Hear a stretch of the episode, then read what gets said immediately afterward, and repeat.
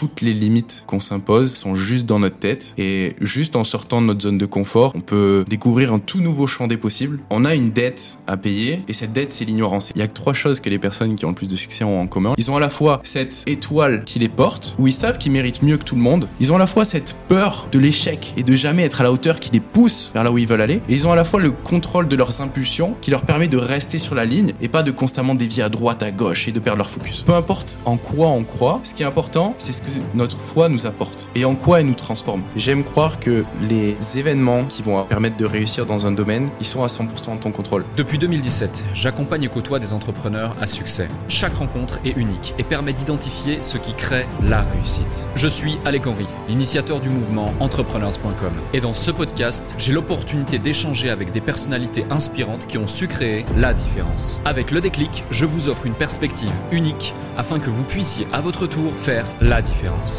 Salut Antoine. Salut. Ça va? Ça va et toi? Excellente forme. Bon, j'échange, on échange les rôles là. Ouais. Cette fois, c'est toi, c'est toi derrière le micro. Ouais, c'est moi qui vais répondre. Parfait, ça me fait plaisir de t'avoir ici. Rapidement, je te fais un petit, euh, une petite présentation quand même pour celles et ceux qui ne te connaissent pas.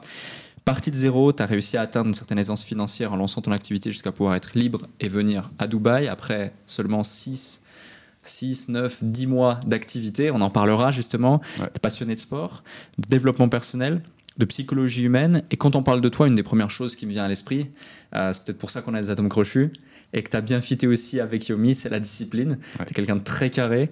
Euh, ancien coach sportif, mais on en parlera aussi de ça, parce qu'il y a un petit côté euh, underground, parce qu'à la base, tu voulais être pilote de chasse. Ouais. tu as coaché des grands entrepreneurs, en allant de Yomi à Iman Ghazi également. Ce sont des noms euh, qui parlent à celles et ceux qui nous écoutent, j'imagine. Et des centaines de personnes dans des programmes en ligne. Créateur de contenu aussi. Tu es présent sur TikTok, Instagram, YouTube omniprésent, on peut même dire maintenant, Ouais. avec plus de 500 000 personnes qui te suivent uniquement sur tes réseaux personnels sans parler de sans permission. Sans permission, podcast avec Yomi Oussama, où tu es co-animateur de ce podcast depuis presque son premier jour, en tout cas depuis euh, le moment où ils ont vraiment voulu mettre un, un vrai euh, coup de boost à, à la, à la mise en place de ce podcast. Et puis récemment, tu as fait un virage dans le monde du Make Money Online, Ouais. où justement tu as quitté, on va dire, l'industrie du sport, ou en tout cas progressivement, pour eh bien, permettre aux gens qui le désirent d'atteindre la liberté financière, ou en tout cas suivre le même chemin euh, de, de traverse finalement euh, que toi, Ouais. pour en arriver là où tu en es. Avant qu'on démarre, j'ai pas mal de, questions euh, à te poser, mais j'ai envie de revenir sur un, un moment de ta vie dont tu parles sur ton site, euh, qui a été euh, comme une sorte de déclic finalement. C'est un moment donné où tu te fais une blessure au rugby. Mm. Au même moment, il y a une de tes ex de l'époque qui te quitte. Mm. Et là, tu as une vraie prise de conscience, vraisemblablement, qui fait que tu te dis, OK, je dois me reprendre en main, je dois me mettre au sport, euh, je dois me ressaisir, tu te mets au développement personnel. C'est intéressant parce que souvent, il y a des moments dans la vie comme ça qui sont perçus comme des déclics ou en tout cas des électrochocs et qui permettent à un homme ou un individu ou une femme, peu importe, de changer du tout au tout. Est-ce que tu veux bien nous parler de ce passage-là? Ouais, avec plaisir. En fait, il y a eu trois événements coup sur coup qui se sont chevauchés. Le premier, ça a été le divorce de mes parents. Le deuxième, ça a été cette blessure au rugby où je me suis fracturé les deux clavicules simultanément. J'ai joué 8 ans euh, au Stade Toulousain. Et le troisième, ça a été la rupture avec ma copine. Et tout s'est enchaîné en fait très rapidement. Et avant cette période, on vivait une vie très tranquille, ma famille et moi. C'est-à-dire que on avait une belle maison, on voyageait les étés, on était à l'aise euh, financièrement.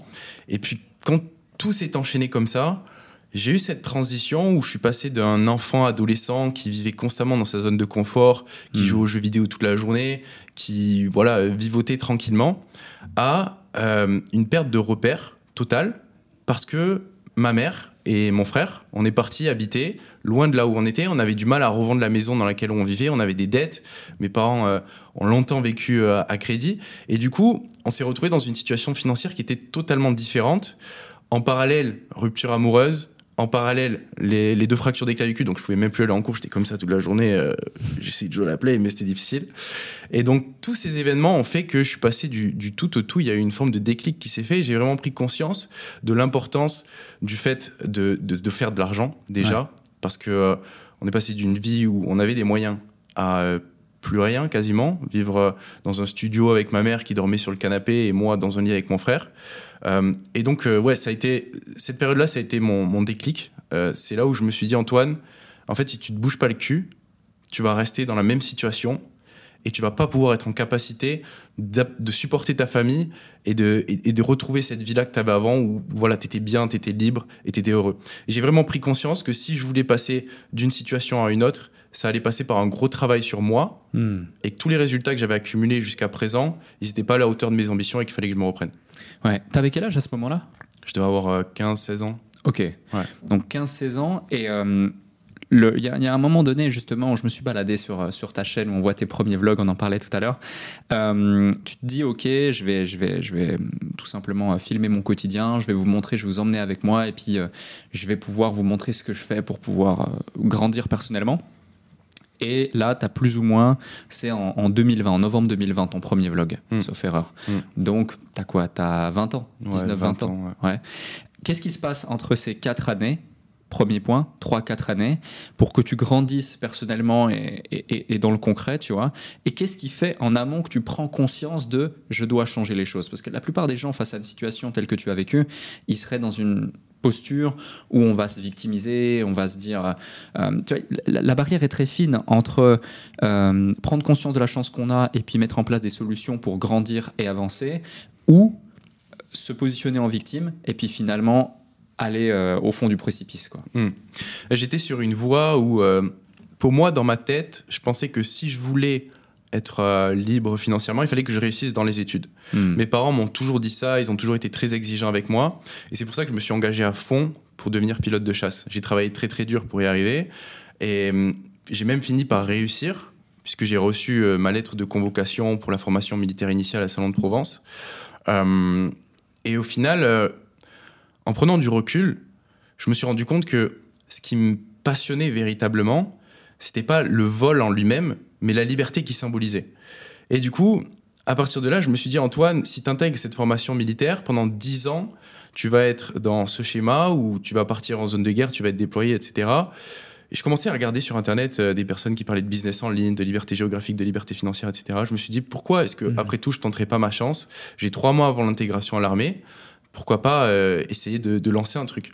Et c'est vraiment à partir de ce moment-là où j'ai commencé à regarder sur Internet des formations. Euh, j'ai acheté, tu sais, on était en novembre 2020, donc c'était période Covid. J'ai acheté et revendu des masques pendant cette période. Euh, je me suis fait genre 2000 euros, un truc comme ça.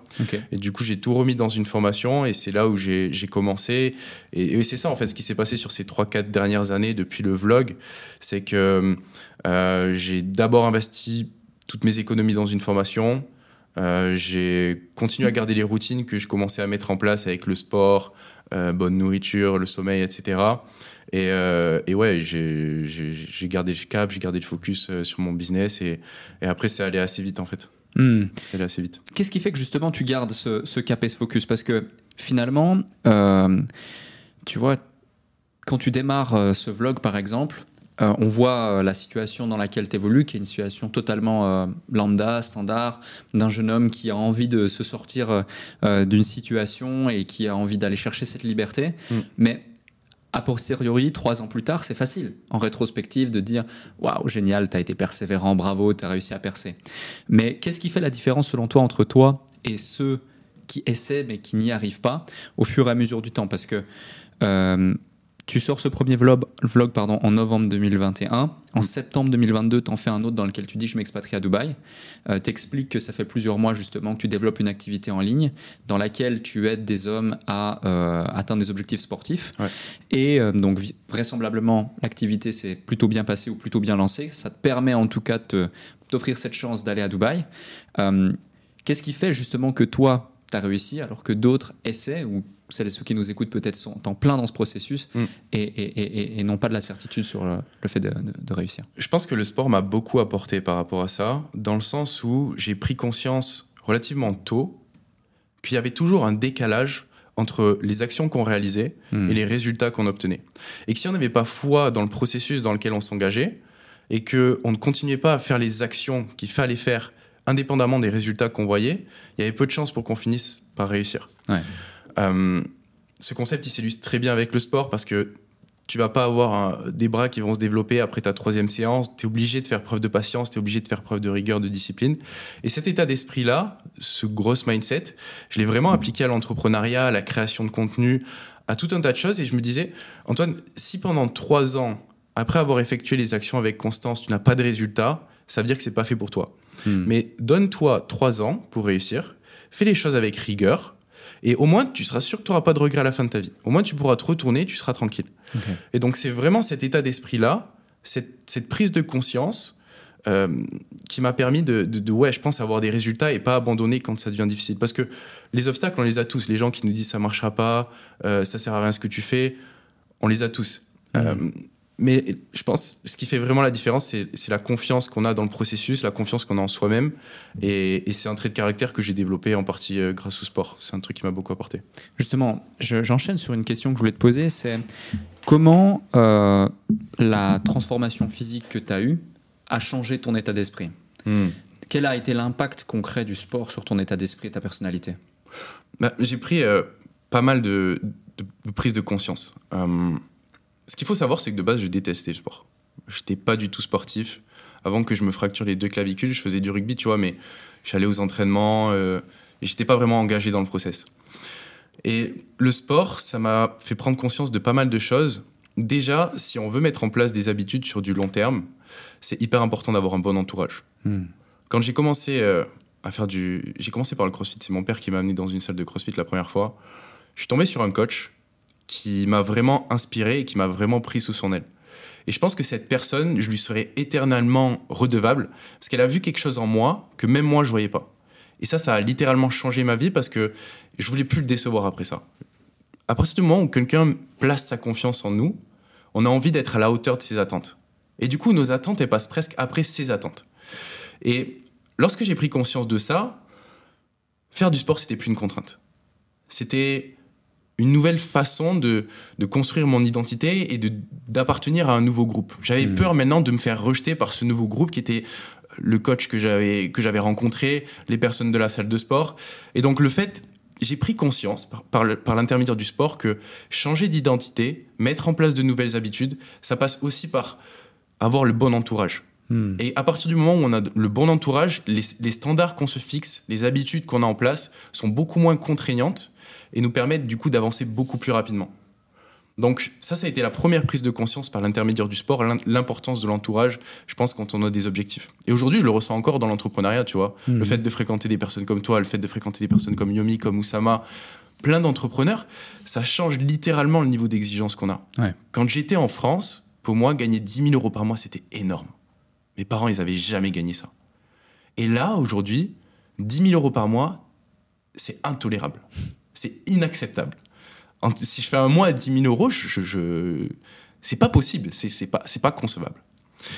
Donc, l'importance de l'entourage, ça a été la première chose par le sport et c'est peut-être contre-intuitif. Ensuite, je dirais euh, l'importance de, ouais, de la constance, la constance, de la discipline euh, et de l'effet cumulé sur le long terme. Encore une fois, ça revient à ce que je disais au début, cette espèce de jet lag qu'il y a entre les actions qu'on réalise et les résultats qu'on obtient, et le fait d'avoir vraiment la foi dans le process. Euh, la recherche de la performance aussi. Hmm. Le sport a inculqué ça en moi, la recherche de la performance, de constamment se dépasser euh, et de trouver du- de la joie et du plaisir dans ce dépassement-là. Ouais. Le fait de toujours chercher à, à- à surpasser ses, ses capacités, à étendre sa zone de confort, euh, c'est une vraie source de satisfaction et ça se transfère à tellement de domaines. Hmm, complètement, je te rejoins, je te rejoins tout à fait. Euh, moi, lorsque je me suis mis au sport, je faisais euh, 55 kilos tout mouillé pour la même taille. Pas confiance en moi, etc. J'étais encore ouvrier à l'usine. Et ça a été comme une révélation euh, pour moi. Tu sais, j'utilisais la méthode Lafay. Ouais. Euh, je le faisais dans ma cave seul, avec une pile de bouquins sur chaque chaise, en train de faire des dips. parce que j'avais pas les moyens de m'acheter des, des barres de dips et une barre de traction que j'avais improvisée. Mais, euh, mais ça, ça a littéralement aussi changé mon, état- mon état d'esprit et ma vie, donc je te rejoins. Euh, un autre point aussi, c'est que euh, souvent tu fais référence à des, à des, à des théories. Ouais. Euh, typiquement, dans ton premier vlog, tu évoques le fait de OK, je dois faire plein de vidéos parce que les 30 premières vidéos, elles seront pas bonnes. Lorsque tu l'as évoqué dans le podcast, euh, dans un des podcasts euh, sans permission, euh, les 20 premiers podcasts, c'est les plus importants. Où là, par exemple, tu parles de gratification court terme, gratification long terme. Ouais. tu évoques aussi, de manière, et on en parlera tout à l'heure, de manière très pertinente, les processus de décision, la dopamine Mm. et d'autres éléments comme ça. Qu'est-ce qui fait que tu as cette approche assez scientifique et pragmatique des choses, alors que la plupart des gens ne l'ont pas forcément. Euh, et, comment est-ce que justement tu as mis en place cette routine et est-ce que ça fait longtemps que tu l'as mise en place pour justement aller chercher constamment ces informations? J'ai vraiment l'impression que un jour, tu t'es dit, mais de ça très longtemps, en lisant un livre, c'est dingue, euh, les choses qu'on peut apprendre et les choses qu'on peut voir et implémenter ensuite dans sa vie, il faut que je le fasse au quotidien et tu te nourris de ça. Ouais. 100%. 100%. Bah, il y a beaucoup de livres qui m'ont, qui m'ont beaucoup inspiré et qui ont changé euh, mon état d'esprit sur beaucoup de choses, hmm. euh, notamment le pouvoir des actions quotidiennes. Euh, l'effet cumulé, je sais pas si c'est, si c'est un livre, c'est un livre qui m'a beaucoup impacté parce que voilà, c'est cet état d'esprit de, de, faire les choses quotidiennement, de, comme tu disais, avoir conscience que c'est normal d'être nul quand on démarre, peu importe le domaine. Et il faut pas euh, se blâmer ou croire que c'est pas fait pour nous sous prétexte qu'on est naze. Euh, on a une dette à payer et cette dette, c'est l'ignorance. Et le seul moyen de la payer, c'est d'être nul, d'accepter d'être nul et de faire du volume jusqu'à être de moins en moins nul. Et un jour, un jour, on se retrouvera par être bon. Peu importe le domaine. Que ce soit pour créer du contenu, que ce soit pour apprendre à vendre. Je pense que j'ai dû prendre euh, des milliers d'appels de vente, des milliers d'appels de closing euh, depuis que j'ai commencé mon business. Et au début, c'était ridicule. Hmm. Tu peux demander à mon petit frère qui est avec nous. Je te jure, au début, c'était gênant. C'est-à-dire que je prenais les appels, j'annonçais mon prix, et puis je parlais plus. Alors certes, en fait, théoriquement, c'était le truc à faire, tu vois. Mais moi, il y avait vraiment un moment de gêne où c'était mal fait. Et c'est qu'avec le volume, la pratique, que je suis devenu de moins en moins nul jusqu'à devenir bon, en fait.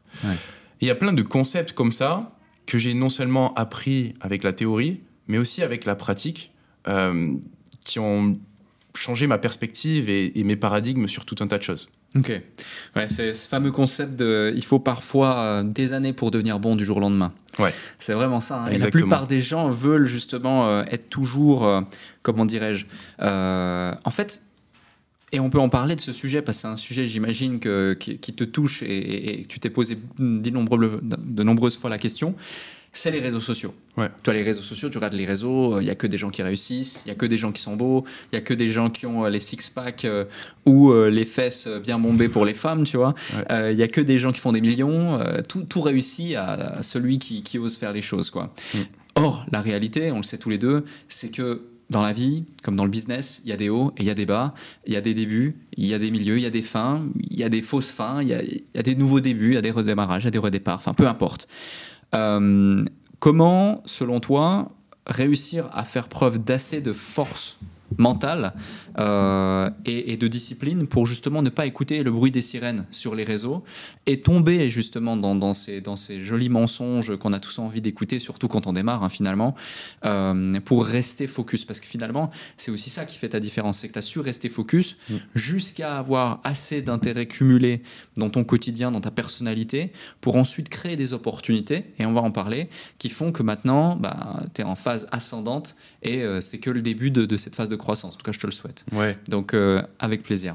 Bah, je pense que euh, il faut se mettre dans l'état d'esprit euh, créateur et pas consommateur. Hmm. C'est-à-dire que déjà, il faut en avoir conscience de ce dont on a parlé, que les réseaux sociaux, c'est pas la réalité, et que la plupart des gens qui créent du contenu régulièrement sur les réseaux sociaux, c'est parce qu'ils cherchent à acquérir du trafic pour vendre leurs offres. Donc c'est tout dans leur intérêt de montrer le bon côté, de peindre un idéal, d'inspirer les gens aussi. Euh, et il faut s'en servir à son avantage.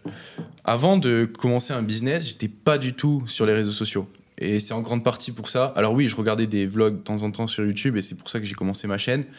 Mais euh, à part ça, j'avais conscience que c'était une grosse perte de temps d'uniquement consommer du contenu. C'est un formidable outil pour rester connecté avec des relations qu'on avait avant, euh, prendre des nouvelles, etc. Mais au-delà de ça, c'est aussi un potentiel destructeur de notre motivation, de l'estime qu'on a pour nous-mêmes, euh, de nos circuits dopaminergiques. Donc c'est vraiment, il faut vraiment, je pense, arriver à prendre du recul par, par rapport à ça. Et, euh, et comme tu l'as bien dit, rester focus. C'est essentiel d'arriver à, à, voilà, à se canaliser. Et euh, ouais, je pense qu'en fait, il faut vraiment réussir à s'en servir à, son avantage, les mmh. réseaux sociaux, et pas juste être du côté consommateur. Ok. Et euh, justement, euh, avant qu'on avant qu'on continue à, développer ce sujet, euh, le 24 septembre 2021, tu fais du coup ce fameux vlog où tu dis je pars à Dubaï. Ouais. Sauf qu'à ce moment-là, du coup, tu as un business, mais euh, tu fais pas non plus euh, des centaines de milliers d'euros par mois, euh, ça commence à fonctionner, etc. Mm. Sauf erreur de ma part, tu es seul, tu pas un gros réseau à Dubaï, où tu connais peut-être personne. Non. Tu te lances comme ça dans l'inconnu, pour différentes raisons que tu évoques justement dans cette vidéo, que tu peux réévoquer euh, ici avec plaisir. Mais ma question, c'est qu'est-ce qui fait que finalement tu te dis, je dois le faire, je vais le faire, même si ça peut me faire peur, même si c'est pas forcément ma culture, même si c'est pas forcément euh, un endroit dans lequel je vais me sentir à l'aise, euh, même si je suis pas forcément complètement bilingue par exemple et que je connais personne, j'y vais quand même. Parce qu'il y a beaucoup de gens en fait qui nous regardent, qui sont très motivés, qui ont envie de faire des choses, mais qui vont procrastiner, procrastiner, procrastiner, jusqu'à au fait se rendre compte que sur les trois dernières années, ils n'ont rien fait et qu'il est peut-être trop tard. Hmm. Ouais, cette période, euh, j'avais 21 ans, je pense, à peu près. Et mon business devait faire peut-être entre, euh, autour de 15 000 euros par mois de chiffre. Donc, quand tu es auto-entrepreneur en France, ça commence à taper euh, au niveau des impôts quand tu commences à passer ces paliers-là. Ouais. Et donc, j'ai commencé à rechercher des alternatives pour payer moins de taxes. Mon objectif, c'était toujours le même. C'était investir dans l'immobilier pour pouvoir devenir libre. À cette époque, c'était le seul truc qui comptait. Donc, je me suis dit, Antoine, voilà ce que tu donnes tous les mois aux impôts. Si tu vas dans un pays où tu payes 0% de taxes, que tu gardes le même niveau de vie, techniquement, tu devrais atteindre ton objectif d'investir dans l'immobilier plus rapidement. Donc je me suis dit, bah, écoute, teste, prends un appel pour voir euh, comment est-ce que ça se passe pour créer une société à Dubaï. Alors, L'histoire, elle est folle. J'avais regardé un- une vidéo sur YouTube d'un mec qui s'était expatrié. Je crois que la vidéo, elle, elle a fait 37 vues, un truc comme ça. Et je tombe dessus. Et le mec, je me dis, vas-y, je vais lui envoyer un message sur Instagram. On échange. Il me donne le contact de la personne qui l'a aidé à créer sa société. 24 heures après, je prends l'appel. 48 heures après, je leur fais le virement. 72 heures après, je suis à Dubaï. Je n'ai pas réfléchi. Direct. J'y suis allé direct et je me suis dit, ça passe ou ça casse. Dans le pire des cas, je reviens à la situation dans laquelle j'étais six mois en arrière. Ouais. Je suis un jeune de 21 ans qui a foiré pour, euh, pour, euh, pour partir à Dubaï. Ouais. Euh, voilà, c'est pas, c'est pas une honte. Je pourrais toujours faire un autre truc, repartir sur autre chose. En fait, je le savais. Euh, J'avais aussi cette confiance de me dire, dans le pire des cas, si ça foire, je sais que j'ai la capacité pour repartir sur autre chose. Et donc, je suis arrivé, euh, je connaissais personne. J'avais extrêmement peur d'augmenter mon niveau de vie. Donc, directement, j'ai joué la carte de la sécurité. Et ça, personne ne le dira, tu vois, sur les réseaux sociaux. J'en ai pas parlé, par exemple, mais j'ai pris une coloc avec des Indiens, avec des Ukrainiens, avec des Russes. Je vivais dans un endroit minable, vraiment à chier. Et tous les mois, je mettais de l'argent de côté. Je jouais le rôle du coach sportif fauché, ça m'allait très bien. Et tous les mois, je coffrais, je coffrais, je coffrais, je coffrais. Jusqu'au jour où je me sentais suffisamment en sécurité avec mon épargne. Et là, j'ai commencé à euh, voilà, prendre un appart qui est un petit peu mieux. Euh, à partir du moment où je me suis sécurisé, j'ai commencé à prendre un peu plus de liberté. Mais j'ai jamais eu peur du regard des autres vis-à-vis de ma situation financière quand je suis arrivé à Dubaï, parce que ce rôle du coach sportif fauché m'allait très bien, et je savais que c'était de la gratification euh, différée. Hmm. Souffre aujourd'hui, ok, souffre du regard des autres, tu t'en fous si les gens te jugent, tu t'en fous, paye le prix, et t'en tireras les bénéfices d'ici quelques mois, d'ici quelques années. Ouais. C'est extrêmement intéressant ce, ce sujet que tu évoques parce que la plupart des gens, notamment à cause de bah, l'ego, les réseaux sociaux, qu'est-ce que les gens vont penser de moi, etc., Ouais. n'osent pas faire ça Ouais. et se retrouvent dans des situations parfois euh, limites, précaires, où vont devoir euh, passer la, la ligne euh, de, de, de l'éthique euh, pour, pouvoir, euh, pour pouvoir justement euh, rester à Dubaï et continuer à avoir un certain rythme de vie. Et ça, c'est aussi un des, un des fléaux aujourd'hui euh, de notre société et des réseaux. donc, donc ouais, c'est bien, de le- c'est bien de le mentionner. C'est quoi la. Sans indiscrétion, c'est quoi justement ce, ce matelas de sécurité? Combien, combien il représentait ce matelas de sécurité pour que tu te dises Ok, là je suis à l'aise financièrement, je suis en capacité maintenant de prendre un appartement, euh, soit seul, soit plus décent avec euh, une seule personne dans ma coloc ou quelque chose comme ça. Hmm. C'était réussir à mettre 200 000 euros de côté. Ok. Une fois où j'ai, le moment où j'ai réussi à mettre 200 000 euros de côté, je me suis dit là, si je continue, si je dépense tant par mois, Hmm. techniquement, et qu'il n'y a rien qui rentre, voilà combien de temps j'ai euh, devant moi avant d'être à, à sec.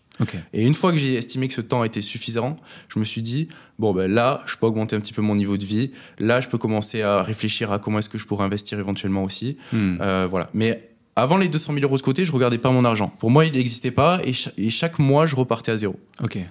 Et ça a duré peut-être euh, un an et demi, comme ça. euh, Hmm. un an et demi depuis euh, le début de mon business. Il y a très peu de gens qui pensent comme ça. À tort, je Mhm. pense. Donc c'est une bonne chose. Vraiment, il y a très très peu de gens qui pensent comme ça. Qu'est-ce qui fait que tu as eu cet état d'esprit? Est-ce qu'il y avait, y avait un, un, manque à combler par rapport à une situation précaire du passé? Ouais. Est-ce que. D'où ça vient?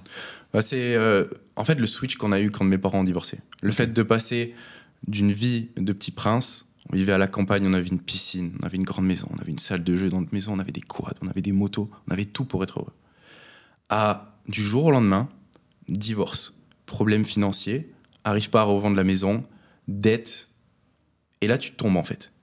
Et là, tu prends des coups, tu prends des coups. Et ça, ça, ça, marque véritablement. Et je pense que quand je suis arrivé à Dubaï, je voulais. Et en fait, je veux plus jamais revivre ça. Parce que ce qui est extrêmement dur, c'est pas d'augmenter son niveau de vie, c'est de devoir le baisser. Hmm. Et ça, ça marque beaucoup plus. Donc, je me suis dit, fais les choses proprement, fais les choses bien. Euh, tu t'en fous du regard des autres. Dans tous les cas, tu es une anomalie. Dans ma tête, j'étais une anomalie. Ça veut dire que j'avais rien à faire là. J'étais un garçon de 21 ans qui venait de Toulouse, une petite ville de France. Euh, voilà, j'étais une anomalie dans la matrice, une erreur 404. Euh, donc je me suis dit, c'est que du bonus en fait. C'est que du bonus. J'ai la chance d'être dans une belle ville, il faut que je profite. Euh, et en fait, le truc, c'est que toutes ces biens de consommation, on s'y adapte très rapidement. Ouais. Je sais pas quel est ton ressenti par rapport à ça, mais c'est c'est quelque chose dont on, s'habitue très rapidement et quand on ne les a pas, on ne souffre pas du manque de, de les avoir. Donc c'est beaucoup plus pertinent de rester dans une situation où on n'a pas grand-chose et on est adapté à notre situation et on se sent pas trop mal, plutôt que de vouloir prouver aux autres et puis de devoir après redescendre. Complètement, complètement d'accord. Et euh, c'est assez dingue parce que finalement, tu me dis, voilà, j'étais une anomalie dans la matrice, erreur 404, etc. Mais euh, quand même, tu es à Dubaï, euh, tu développes ton business, tu fais preuve de discipline. À ce moment-là, tu développes ton business en ligne, tu fais tes coachings, Ouais. euh, tu, qui plus est, en plus, tu, tu- tu gères toi-même tes réseaux sociaux. Ouais. Tu fais tes montages, tu fais tes vidéos, tu fais tout ça. Donc il y a une grosse charge de travail, Énorme. plus tes routines, etc. C'était quoi ta, ta journée type? Tu travaillais quoi? 15 heures par jour Toute ta vie tournée autour de ça? Toute ma vie. Salut à vous tous qui êtes de plus en plus nombreux à écouter le déclic. Je tenais à prendre quelques instants pour vous en remercier personnellement. Grâce à votre soutien et votre écoute, nous connaissons une croissance fulgurante parmi les podcasts business en francophonie. Si aujourd'hui vous voulez améliorer votre karma, je vous invite à laisser un avis et 5 étoiles maintenant sur la plateforme de podcast sur laquelle vous écoutez cet épisode. Cela ne prend que quelques instants et ça aide énormément pour continuer de vous offrir des interviews de plus en plus inspirants avec des invités inédits. Je lis tous vos avis et ils représentent beaucoup pour moi. Maintenant, retour à l'épisode. Toute ma vie, depuis le jour 1 où je me suis lancé dans l'aventure et je me suis laissé 3 ans, mon mindset était très simple. C'était Antoine, voilà le nombre de secondes que tu as dans la journée. Si chacune de tes secondes elle est alignée avec ton objectif, tu vas pas échouer. Ouais. Donc je faisais en sorte que chaque seconde, quand je mangeais, je regardais du contenu pour améliorer certaines choses, chaque seconde elle était alignée avec l'objectif. Et, et je lâchais pas. Des fois, ma productivité, forcément, elle baissait. Souvent, en fin de journée, j'étais un légume. Mais je lâchais pas. Et oui, les journées, c'était du, du 12-15 heures. Le matin, je me levais. Je faisais euh, peut-être euh, une petite routine de demi-heure. Je me levais, je priais, je méditais. Ensuite, je commençais par euh, éditer le contenu que j'avais filmé la veille. Je scriptais le contenu que j'avais filmé sur la journée. Tout faisait au jour le jour. J'étais très mal organisé, je batchais rien du tout. Donc, c'était vraiment du jour le jour. J'étais sur une seule plateforme, c'était Instagram. Hmm. Et je voulais sortir minimum un réel par jour sur Instagram et TikTok. Ok. Donc le matin, je me levais, je faisais ça, c'était contenu. Ensuite, à 11h, j'allais m'entraîner pendant deux heures. Étant donné que j'étais dans le fitness, souvent il fallait que je filme du contenu pendant que je m'entraîne. Donc mes entraînements, ils en ont un peu empathie pendant cette période. J'ai perdu pas mal en, for- en forme physique, etc. 13-14, je mange. 14-16, je prenais mes appels de vente, de closing. 16-17, je faisais euh, coaching de mes clients, euh, etc. Et après 17-20, euh, je, soit je retravaillais sur euh, du contenu, soit... En fait, toute ma journée...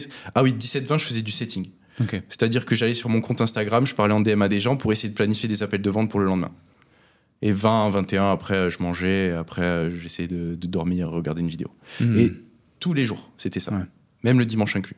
Il n'y avait pas de pause. Ce qui est intéressant là-dedans, c'est que euh, tout ça, tu le faisais tout seul. Ouais. Malgré tout, tu faisais quand même entre 10 et 15, voire 20 000 euros par mois à ce moment-là. Mm. Euh, Il y a beaucoup de gens qui, à ces étapes-là du business, euh, on leur dit il faut recruter. Tu vois, typiquement euh, du setting, il faut recruter du setting. Le closing, à un moment donné, tu peux éventuellement déléguer. Mm. Ta création de contenu, quand tu fais 15-20 000 euros par mois, tu peux faire monter tes, tes reels et tes shorts. Qu'est-ce qui fait que finalement tu t'es dit à ce moment-là, non, je veux tout faire tout seul, je veux pas forcément utiliser le- l'effet de levier du recrutement de la délégation, euh, et peut-être que moi je vais pouvoir me concentrer sur des tâches à plus haute valeur ajoutée, des tâches à inflexion qui vont faire que je vais pouvoir avancer plus vite. Est-ce que c'était par méconnaissance ou est-ce que c'était Ouais. par peur de? C'était de l'ignorance. Ok. purement de l'ignorance. Euh, en fait, déjà, j'avais entendu parler de la délégation et je savais que c'était important, mais moi, dans ma tête, pour réussir et pour gagner cette somme-là d'argent, c'était une croyance limitante que j'avais, il fallait travailler dur. Ok. Donc je m'auto-condamnais à me dire, si je gagne plus de 10 000 euros par mois à 21 ans, c'est normal que je fasse tout ça. Et c'est le minimum. Hmm. Et je suis sûr qu'il y a des gens qui travaillent encore plus dur que moi et qui n'ont pas ça. Donc, dans ma tête, je me disais, Antoine, euh, t'es obligé, pour mériter. t'es obligé de charbonner pour mériter. Et puis, je savais pas comment recruter. Je savais pas où trouver des gens. Je savais pas.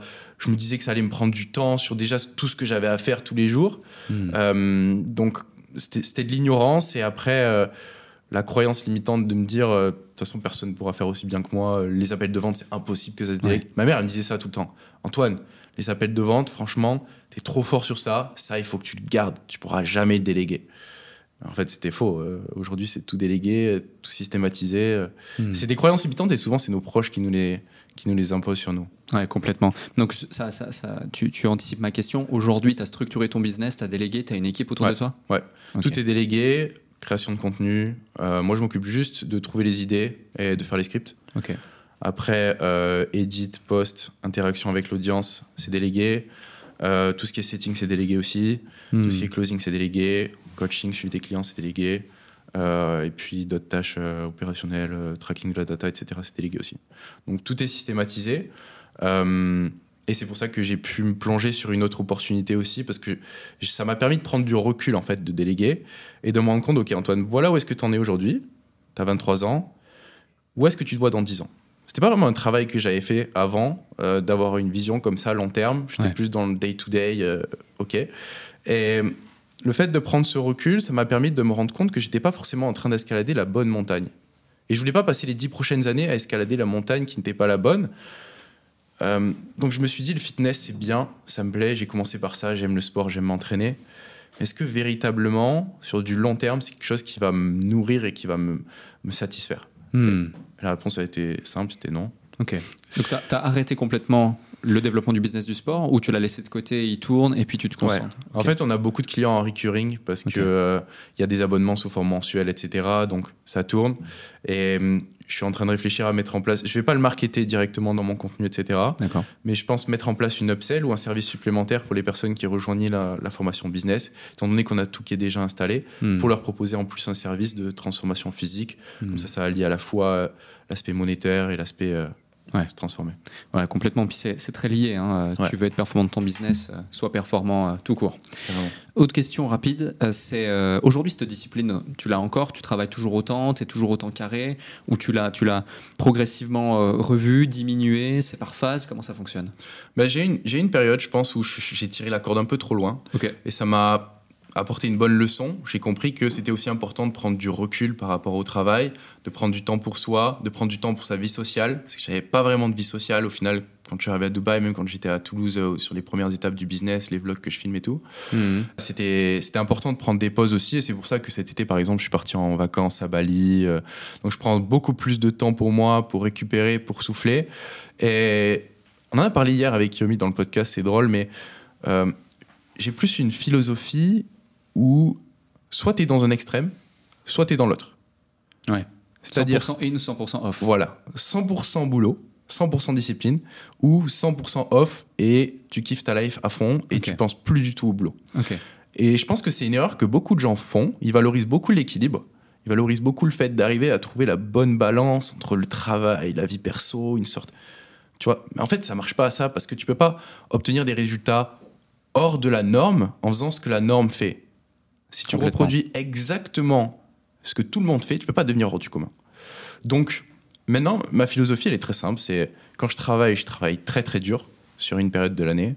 Et quand je me repose, je me repose très très fort sur une période de l'année. Ça veut dire faire la fête, ça veut dire euh, voilà, voir des filles, ça veut dire euh, toutes ces choses. Ok. Voyager.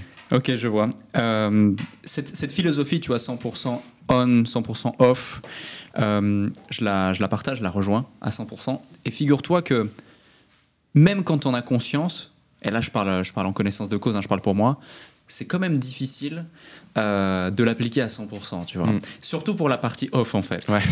Parce que là, typiquement, tu vois, j'ai voyagé pendant un mois. euh, J'étais en Géorgie tout le mois de juillet. J'ai pas réussi à déconnecter Mm. quasi une seule seconde, tu vois. Wow. Et après coup, je le regrette terriblement pour différentes raisons. Mais euh, c'est- dire justement à quel point c'est important parfois de trouver. euh, tu vois, j'allais encore dire le mot équilibre, c'est mauvais. parce que tu as, cette conscience ou cette inconscience, tu vois, euh, qui vient te tirer et te dire non, mais quand même, tu dois faire ça, et puis ça, et puis ça, et puis ça. Même quand tout est structuré, même quand tout est délégué, même quand tu sais que tout va bien, Ouais. tu as quand même envie de te dire, mais parce que t'aimes tellement ça finalement, Mm. et, et- et c'est important de déconnecter complètement et de relâcher. Donc, euh, donc ouais, je te, je te rejoins et Qu'est-ce qui fait Tu penses que tu n'arrives pas à déconnecter? C'est l'amour du game. C'est une bonne question, non? C'est une bonne question. C'est que euh, l'ennui. Tu vois, l'ennui, euh, moi je fais partie de ces personnes où je suis plus stimulé dans le. Je vais pas dire le chaos parce que j'adore quand tout est parfait, quand tout est carré, quand tout est propre, quand tout est aligné. Mm. Euh, mais. euh, ben genre, si j'ai rien à faire dans mon agenda, euh, ça commence à me stresser, quoi. Ouais. Genre, euh, qu'est-ce que je vais faire euh, Pourquoi euh, Je perds mon temps euh, Non, j'ai- tu vois. Euh, donc, je vais trouver quelque chose à faire, euh, quelqu'un à appeler, euh, quelqu'un, un projet à relancer, à travailler, créer quelque chose. Mm. Je peux pas lire un livre, apprendre un truc, euh, me balader, découvrir quelque chose, mais je peux pas rien faire. Ouais. Euh, et, euh, et du coup, vu que en fait, je travaille pas un seul jour de ma vie, juste je suis passionné par ce que je fais, ça me stimule. Tu vois, le podcast, par exemple, j'ai aucun intérêt économique propre à le faire. Ouais. Euh, bah, tu sais ce que c'est avec sans permission, il y a peut-être des intérêts composés autour, mais je veux dire, globalement, c'est vraiment du, du partage et de l'envie. Euh, mais pourtant, qu'est-ce que j'adore ça, tu vois? Et pour rien au monde, j'arrêterais. Tu vois, le déclic, c'est quand même un- c'est un, un passif qui me coûte euh, 75-100 000 euros par an. Euh, tout ça justement pour partager, pour donner envie euh, aux gens de créer des déclics et faire les choses. Mais pour rien au monde, j'ai envie de l'arrêter, tu vois. Mm. Donc euh, voilà, c'est- vraiment dans cette dynamique qui fait que j'ai de la peine à déconnecter. C'est une chance d'avoir cette forme d'alignement entre tes goûts, tes passions et ton activité au quotidien. Ouais. Je pense qu'il y a tellement de personnes qui souffrent dans le salariat à travailler pour quelqu'un d'autre. C'est c'est une chance énorme qu'on a d'être libre. Et le seul risque auquel on s'expose, en fait, c'est de se cramer euh, trop tôt parce qu'on est très jeune. Je sais Ouais. pas quel âge tu as. Euh, 28. 28, on est très jeune. Et je pense qu'il faut qu'on ait euh, une perspective, tu vois, à se dire. Moi, c'est ce qui m'a aidé à décrocher un peu, de me dire, euh, ok, j'ai encore 80 autres années euh, si je vis plus de 100 ans euh, pour entreprendre. Donc, euh, il faut aussi apprécier, euh, je pense, euh, le fait d'être jeune. Il y a tellement de choses qu'on peut faire en étant jeune et qu'on pourra plus faire quand on aura plus de 60 ans. Mhm. Et moi, prendre du recul par rapport à ça, ça m'a aidé un peu à, à décrocher, Ouais. malgré l'amour que j'ai aussi pour mon business. Mhm, complètement. Et euh, justement, euh, il y a un point qui était super intéressant dont tu as parlé à un moment donné, c'est que tu t'es mis un challenge, on change complètement de sujet, Ouais. mais euh, tu t'es mis un challenge de course à pied. Ouais. Alors qu'à la base, t'es pas forcément un féru de course à pied. Non.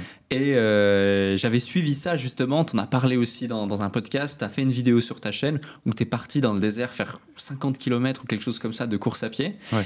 Et euh, alors, ce qui est intéressant, c'est pas forcément le comment et le processus, etc. Mais ce qui est intéressant, c'est les leçons qu'il y a derrière Mm. que ça t'a appris. Est-ce que tu peux nous partager justement les leçons euh, que tu as appris lorsque tu es passé de j'aime pas la course à pied à je vais m'entraîner euh, toutes les semaines pour pouvoir faire une course en plein désert Ouais. euh, de 50 km Je savais que ça allait être extrêmement inconfortable parce que j'ai jamais aimé courir. Ouais. Et je me suis dit que du coup, probablement, c'était une bonne chose de le faire, que ça allait beaucoup m'apporter, que ça allait beaucoup me permettre d'évoluer. Donc, je me suis lancé ce challenge un peu euh, à l'inconnu. Et euh, pendant des semaines et des semaines, du coup, j'ai dû changer mes routines d'entraînement. Et j'ai vraiment beaucoup appris pendant cette course. Euh, la plupart des limites qu'on s'impose, elles sont psychologiques en grande partie. Je me suis retrouvé à 2-3 km de l'arrivée avec des crampes, j'arrivais plus à marcher, c'était impossible de continuer. Et je pensais que j'allais m'arrêter là, en fait, euh, à 2 km de l'arrivée. Et c'était tellement une métaphore sur plein de choses dans ma vie, des projets qui n'ont pas abouti, euh, le mec qui rate plusieurs fois son permis de conduire. Tu vois, il y a tellement de traintes comme ça qui reviennent dans ton cerveau où tu te dis, en fait, je suis le mec qui s'arrête juste avant la fin, moi. Et, au final, bah, je, je sais pas, ça a été vraiment un moment spécial parce que euh, j'étais en colère, en fait. J'étais en colère contre moi et je me suis dit, Antoine, tu peux pas être ce mec-là. C'est pas toi. C'est maintenant que tu dois changer ton identité, c'est maintenant que tu dois devenir une nouvelle personne. Et donc j'ai fait ces deux derniers kilomètres en, en boitillant avec des crampes. Euh, C'était les deux kilomètres les plus horribles de ma vie. Mais au final, je suis arrivé au bout et quand je me suis retourné sur les 50 kilomètres que j'avais parcourus, je me suis dit, waouh, toutes les limites qu'on s'impose, elles sont juste dans notre tête.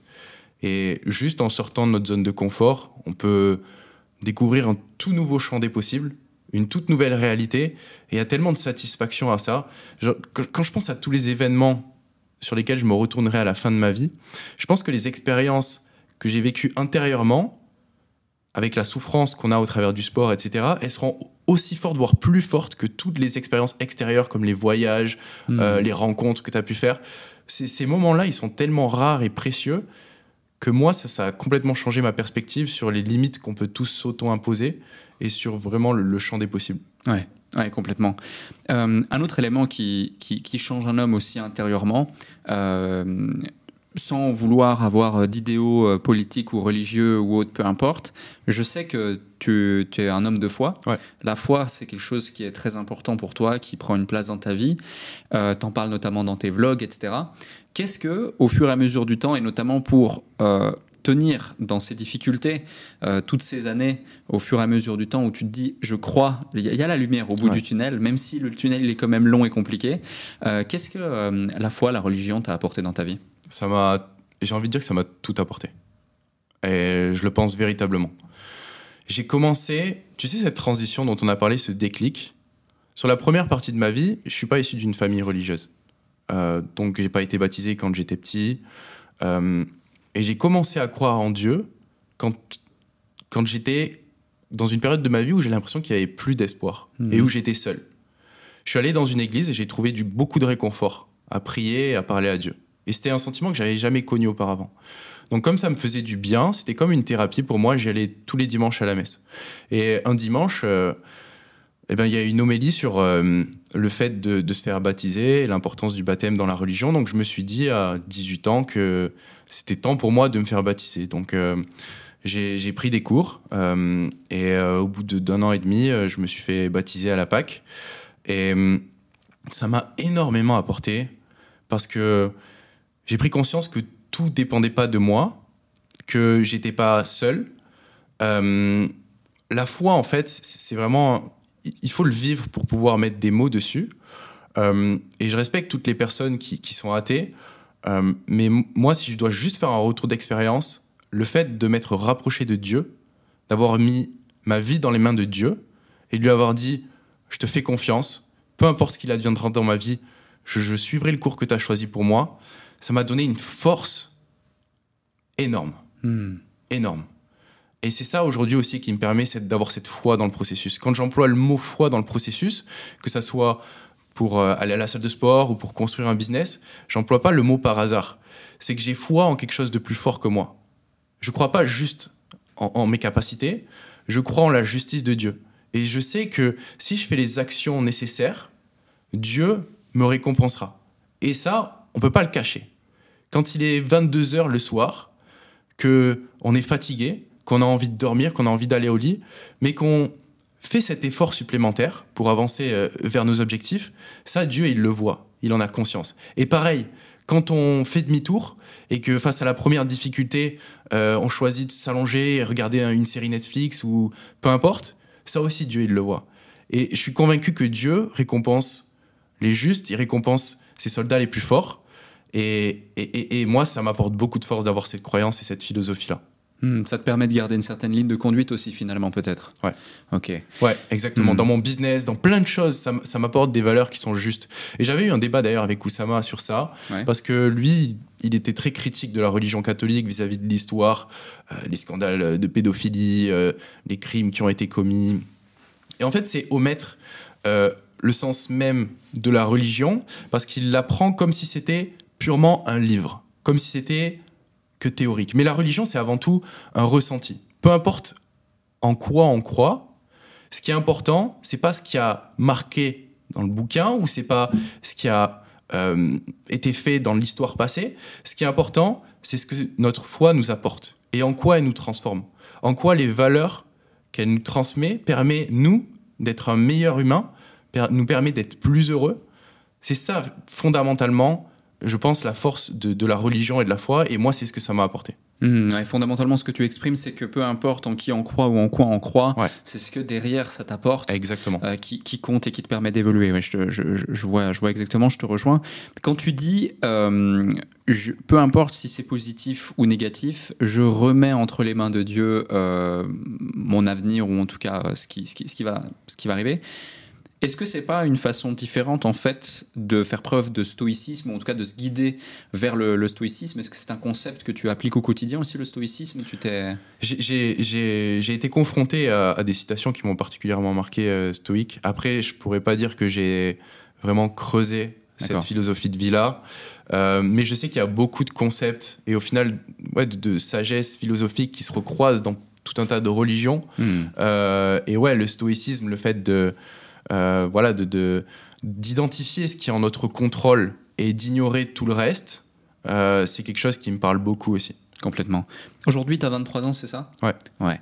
Je pense qu'on est tous d'accord pour dire, euh, celles et ceux qui nous écoutent, et moi, moi également, que pour un jeune homme de 23 ans, tu es quand même plutôt mature, tu as la tête sur les épaules, euh, de par tes résultats, de par ta personnalité, de par ton courage, de par tes propos ici, euh, de par aussi euh, ta présence, ta prestance en général, ne serait-ce que sur son permission ou ici sur ce plateau. Et tout ça, c'est aussi grâce au développement personnel. On en parlait tout à l'heure, justement, tu me disais, le fait d'avoir euh, rejoint sans permission, ça m'a énormément développé personnellement. Moi, je me souviens de ce jour-là, on était euh, ensemble à Abu Dhabi, euh, novembre 2022, et il y a une story d'Yomi, justement, et il met un sondage, un formulaire, enfin peu importe, et il cherche quelqu'un justement pour co-animer. Mm. Et euh, à ce moment-là, tu coaches justement euh, Yomi. Euh, et, et, on en parle tous les deux. On n'était pas que tous les deux, mais on en parle ensemble, etc. Et moi, je te dis, mais opportunité de dingue, vas-y, fais-le, ça peut être juste extraordinaire, parle-lui-en, parlez-en, c'est génial. Déjà, le premier point, c'est selon toi, qu'est-ce qui fait que, parce que clairement, en termes d'opportunité, en termes de timing, euh, bah, ça, a changé aussi beaucoup de choses. pas que d'un point de vue business ou visibilité, mais aussi même personnellement, on en parlera dans quelques instants. Mais qu'est-ce qui fait que tu as été choisi toi plutôt qu'un autre? Et après, j'ai une autre question pour toi. Alors, j'ai posé la question à Yomi. Ok. Je lui ai dit pourquoi est-ce que tu m'as choisi à moi? Euh, C'est pas moi qui fais les plus gros chiffres avec mon business.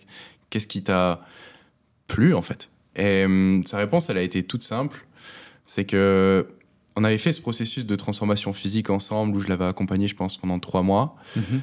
Et on a vraiment loué, noué une amitié pendant cette période-là. C'était plus euh, juste du coaching, c'était euh, on échangeait, on discutait sur nos vies. Euh, et tous les deux, ça nous faisait du bien de, parler comme ça de nos vies.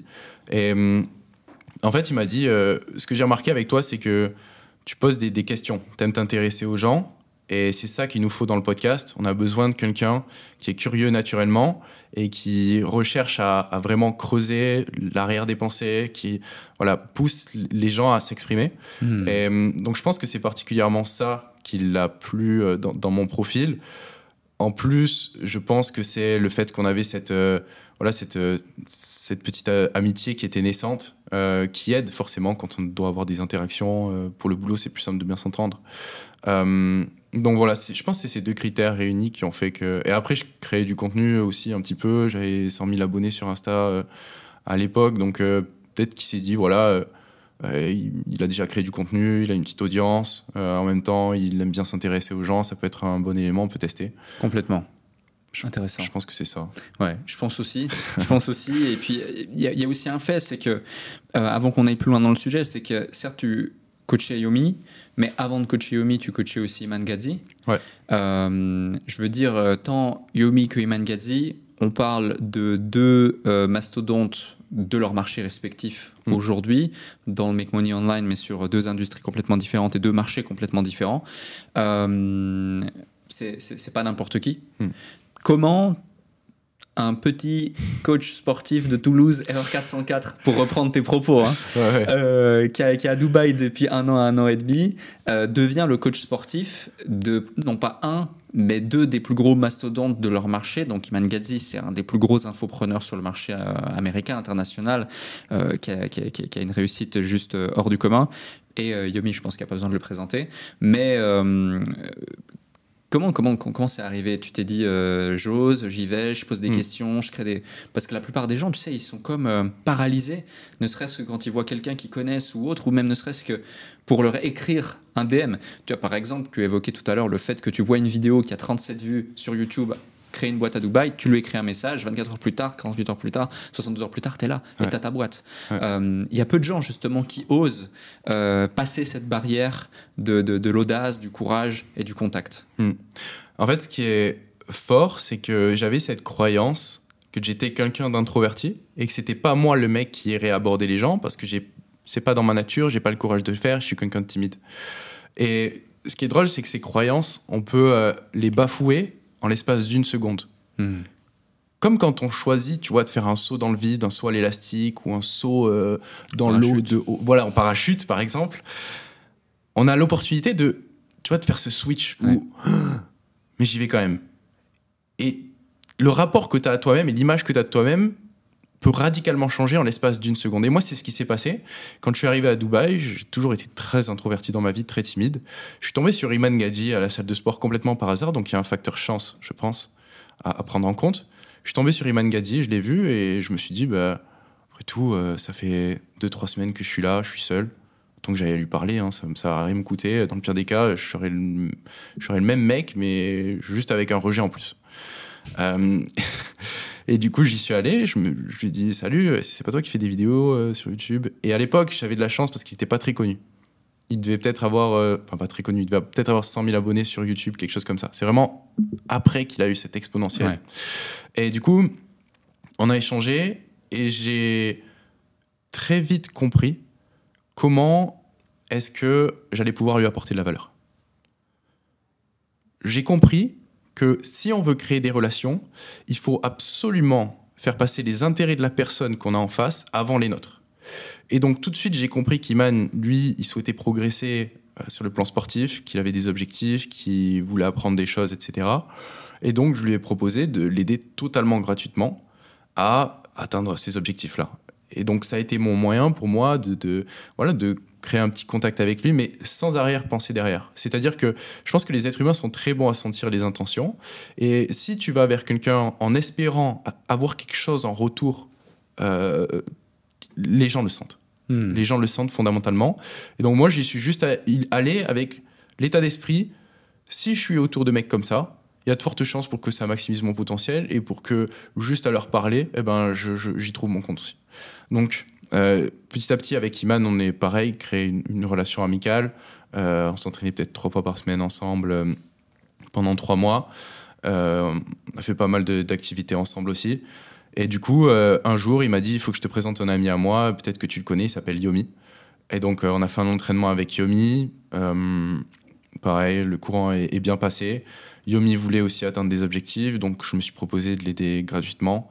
Et c'est un truc qui est hyper important de chercher à donner un maximum de valeur, je pense, à quelqu'un gratuitement. Tu sais, c'est le même principe qu'en marketing, mais je ne l'avais pas théorisé, je l'ai théorisé que très récemment, parce qu'on me pose souvent la question comment tu as fait Antoine et, je pense que euh, si tu donnes, tu donnes, tu donnes, tu donnes, tu donnes, tu donnes, tu donnes, tu donnes, tu donnes, tu donnes, tu donnes, tu donnes, sans rien attendre en retour, il y a un moment où les gens se sentent redevables. Il y a une dette de réciprocité. Il y a une dette de réciprocité qui est ancrée en nous, c'est Mhm. ultra naturel. Et donc de base, par exemple, avec Yomi, on avait dit, euh, bah, le coaching, euh, on va faire euh, potentiellement tel prix et on va associer des pénalités si tu fais pas les choses. Et au final, euh, bah, j'ai fait gratuit aussi. Et, et, et je pense que, en fait, je l'ai même pas fait gratuit. Je lui ai dit, Yomi, écoute, moi, ce que je te propose, c'est ça sert à rien sur le plan financier. Voilà, j'ai un business qui, qui est bien, euh, ça va pas faire une grosse différence pour moi. Ce que je te propose, c'est que moi, je t'aide sur le plan fitness, toi, tu m'aides sur le plan business, que ça te paraît juste. Et du coup, à partir de là, bah, Yomi m'a dit OK, et lui m'a apporté de la valeur sous, sous, ce- sous cet angle-là, et moi sous cet angle-là. Ok. Donc c'est c'est super intéressant parce que finalement, tout découle du moment où tu es dans cette salle. Ouais. Ça fait trois semaines que tu es à Dubaï. Ouais. Tu te dis, j'ai rien à perdre. Le mec, c'est un infopreneur connu, en pleine ascension, qui parle que anglais. Euh, moi, je, je viens d'arriver. Je- je- au pire, je serais juste un homme avec un rejet de plus. Ouais. pour reprendre tes propos. Et, et je trouve ça juste dingue et je veux appuyer là-dessus parce que la plupart des gens se trouvent des excuses alors que finalement, euh, aller à des événements, rencontrer des gens, faites en sorte de maximiser vos probabilités de, de- de connexion parce que le réseau peut littéralement faire gagner des années entières. Mm. Et c'est ce qui s'est passé pour toi. C'est ce qui s'est passé pour moi aussi. Tu vois, en décembre 2017, euh, je vais complètement par hasard dans un événement networking. Il y a une personne assez connue euh, qui est présente. Moi, je sais même pas trop qui c'est, etc. J'ose, alors que tout le monde est en adoration et n'ose pas s'adresser à lui. J'ose, résultat, deux semaines plus tard, je suis dans ses bureaux. Ça devait durer 15 minutes. Ça a duré 6 heures. On s'est associés ensemble. Et puis, sans ça, Alec Henry n'aurait jamais existé, tu vois. Énorme. Et même situation, même concours de circonstances. Et souvent, il y a ça qui se passe. Ouais. Tu vois, il y, a- il y a plein d'opportunités comme ça, les unes après les autres. Donc, euh, c'est super intéressant. Et justement, pour en revenir à la question initiale aussi, c'est aujourd'hui, après coup, ça fait quoi? Ça fait maintenant presque une année Ouais. Ça va faire une année dans 2-3 mois, là. Mm. Euh, que du coup, tu travailles avec euh, Oussama Yomi sur Sans Permission et que tu les côtoies quasi euh, quotidiennement, ou en tout cas toutes les semaines pour pouvoir faire les épisodes. Euh, Qu'est-ce que ça a changé dans ta vie concrètement et dans ta personne? J'ai énormément appris à leur contact. Je pense que ça se voit sur les vidéos. Il y a énormément de retours dans les commentaires de personnes qui me disent que j'évolue épisode après épisode et ça me fait, ça me fait super plaisir de voir ça. Donc sur le plan personnel, euh, c'est sûr que ça m'a énormément apporté d'être euh, entouré avec eux. Comme j'ai expliqué tout à l'heure aussi, les standards changent, Hmm. les niveaux d'exigence changent. Quand on passe 3-4 heures par semaine avec, euh, avec eux, bah, tu te dis que voilà, il faut aller chercher plus haut, que j'ai retenu énormément de leçons, euh, de vie aussi. Il y a tellement de choses. Et après, Si tu devais citer trois leçons que tu as retenues. trois leçons que j'ai retenues. Je pense que la première, ce serait. euh, C'était un des tout premiers épisodes qu'on a eu euh, avec, euh, avec Kusama, où il avait dit un truc du genre on juge l'oppression d'un système à la manière dont il traite les individualités. Et c'était pas un paradigme que j'avais forcément. La deuxième leçon que j'ai retenue, je l'ai vue en, en application, plus en backstage, la manière dont Yomi structure ses process et son business, la manière dont il manage ses équipes et, euh, et la rigueur avec laquelle il le fait. C'est quelque chose qui m'a profondément marqué aussi. Même Oussama en parle dans un épisode où il dit que voilà, c'est ultra carré, euh, il sait ce qu'il a à faire. Donc euh, ça, ça, ça m'a ça m'a vraiment marqué. Et, la dernière, je pense que c'est euh, il n'y a aucune limite à leurs ambitions. Yomi, il veut devenir milliardaire, il le dit clairement. Oussama, il veut créer une boîte à un milliard avec son nouveau projet. Et ils ont peur de rien, en fait. Hmm. C'est des, des vainqueurs. Et c'est des mecs comme ça que j'ai envie de m'entourer. Et ça me fait plaisir, tu vois, de pouvoir euh, les côtoyer. Et je sais que leurs croyances inconsciemment jouent sur euh, mes croyances, que leurs ambitions jouent sur mes ambitions, que leurs habitudes jouent sur mes habitudes. Et que forcément, tout ça, c'est un impact sur les résultats que j'obtiens dans ma vie. Hmm, Tu, parles d'habitude justement, pourtant tu es quelqu'un qui était déjà assez discipliné, qui avait déjà des routines, des habitudes. Euh, Est-ce qu'il y a une ou plusieurs habitudes que tu as implémentées sur cette dernière année euh, qui a fait la différence pour toi? Hum, je pense que le fait de le fait d'avoir euh, une routine matinale qui est, qui est vraiment structurée, c'est important. Ça permet de donner le temps pour la journée, sans pour autant que ça dure des heures et des heures. C'est l'erreur que je faisais un peu avant. Je mettais une heure à, à avoir une routine vraiment cadrée. Au final, tu perds du temps sur le temps de travail que tu pourrais avoir. Mais voilà, avoir quelque chose à faire tous les matins, c'est c'est quelque chose qui m'aide particulièrement. Le sommeil, je me rendais pas compte de l'importance du sommeil quand j'étais dans le jus euh, et que je travaillais des heures et des heures parce que je sentais pas la fatigue. Hmm. Mais hum, il y a un moment où ça marche plus. Et donc, il faut euh, respecter ces, ces- ces quotas de sommeil. C'est tout bête, hein, mais au final, c'est c'est ce qui marche le mieux. Et ensuite, euh, je dirais prendre quelques minutes le soir pour planifier sa journée du lendemain. Ouais. C'est les trois habitudes clés qui sont toutes bêtes à mettre en place et toutes simples, mais en fait, ça fait un effet domino terrible sur tout le reste. Ouais. Il suffit de ces trois choses-là qui sont en place tous les jours pour que je sache que ma journée va bien se passer. Complètement d'accord. Et, et la troisième, moi, je l'applique depuis, euh, depuis le début. Et franchement, c'est une des plus puissantes, voire la plus puissante. Ouais. C'est pour ça, hier soir, euh, je t'envoie le petit message et tout. Je suis en train de planifier. Je dis, ah, demain, le petit podcast. C'est. tellement puissant. Ouais. Et, et déjà, dans ton sommeil, je pense que tu fais un travail sur la journée que tu vas avoir le lendemain. Ok, j'attaque par ça. Le matin, tu te réveilles, tu sais ce que tu as à faire. Il n'y a pas de réflexion où tu es là, euh, qu'est-ce que je fais aujourd'hui? Je suis sur quel projet? Non. Ça déroule. Et Hmm. du coup, tu gagnes du temps, je pense. Ouais, complètement. Euh, J'ai envie ensemble qu'on parle un petit peu plus de, de développement personnel. Pourquoi? Parce que la plupart des gens aujourd'hui auxquels tu t'adresses, notamment avec ce nouveau virage de, de Make Money Online, Mm. où, euh, je le rappelle, tu aides justement euh, les 25, 20-35. les 20-35 ans. Euh, les 20-35 ans. Pourquoi les 20-35 ans, tiens d'ailleurs? C'est l'audience, je pense, qui me suit le plus et qui me parle le plus. Euh, donc ouais, c'est celle avec laquelle je pense je peux le plus connecter. Après, si quelqu'un de Ok. 50 ans veut de l'aide, je vais pas lui dire non, c'est pas pour toi, mon gars, désolé. Mais c'est juste que dans mon message, j'ai besoin de cadrer les choses et de savoir à qui je m'adresse. Donc euh, les 20-35 ans, c'est ma génération, c'est des gens que je peux côtoyer. Donc euh, voilà, je sais que j'ai des atomes crochus avec. Ouais, je rebondis à deux sujets. Premier point, ayez une promesse claire. Ça passe aussi par justement l'identification de l'avatar. Et Ouais. puis deuxième point, tu l'évoques, je vais l'évoquer de manière peut-être plus claire. Ce sont des gens qui vont pouvoir complètement s'identifier à toi Mm. parce que ils ont le même parcours ou ils veulent le même parcours. Et ça, l'identification est rien de plus puissant euh, quand tu justement euh, vends une promesse telle que celle-ci. Donc aujourd'hui, tu aides ces gens justement à atteindre une certaine liberté financière, aisance financière, en leur permettant d'aller chercher 10 000 euros par mois ou plus en 90 jours. En tout cas, Ouais. c'est la promesse que tu mets en avant sur tes réseaux. Euh, outre les différentes stratégies qu'on pourrait évoquer ou autres, si on regarde la chose de manière macro. Aujourd'hui en 2023, si quelqu'un qui nous écoute ici, euh, qui soit ou pas dans cette cible, mais qui veut lancer une activité ou qui est déjà en plein développement de cette activité, il y en a beaucoup qui nous écoutent qui sont dans cette situation, c'est quoi les best practices selon toi qu'ils doivent absolument mettre en place, absolument faire, étape par étape, pour pouvoir aller chercher des résultats euh, dignes de ce nom? Très simple. Premièrement, trouver une niche rentable. Euh, donc ça, ça passe par euh, identifier un marché dans lequel il y a une douleur profonde, dans lequel euh, les gens peuvent s'offrir tes services, qui est facile à cibler et qui est en croissance. Une fois que tu as trouvé un bon marché, le meilleur moyen pour trouver un bon marché, c'est de regarder ce qui marche déjà et de faire pareil. L'erreur numéro une que les gens font, c'est commencer à réfléchir à ce qu'ils aiment, quelles sont leurs passions, voilà, comment est-ce qu'ils pourraient mo- monétiser ça, au lieu de regarder déjà où est-ce qu'est la demande et d'essayer de la canaliser. Donc la première chose, c'est de trouver une niche rentable. Si, si, tu fais, si tu te plantes sur cette étape-là, tout le reste du raisonnement peut être juste, tu auras un résultat qui sera faux, Bien comme sûr. sur un problème de mathématiques. La deuxième chose, c'est créer une offre irrésistible. Pour créer une offre irrésistible, euh, il y a un très bon livre qui a été écrit par Alex Hormozy sur ça. Tu prends tous les problèmes potentiels de ton client pour l'aider à avoir euh, la transformation qu'il souhaite et tu y associes des solutions. Une fois que tu as fait ça, tu le packages module par module et derrière, tu boostes ton offre en ajoutant des garanties pour renverser le risque.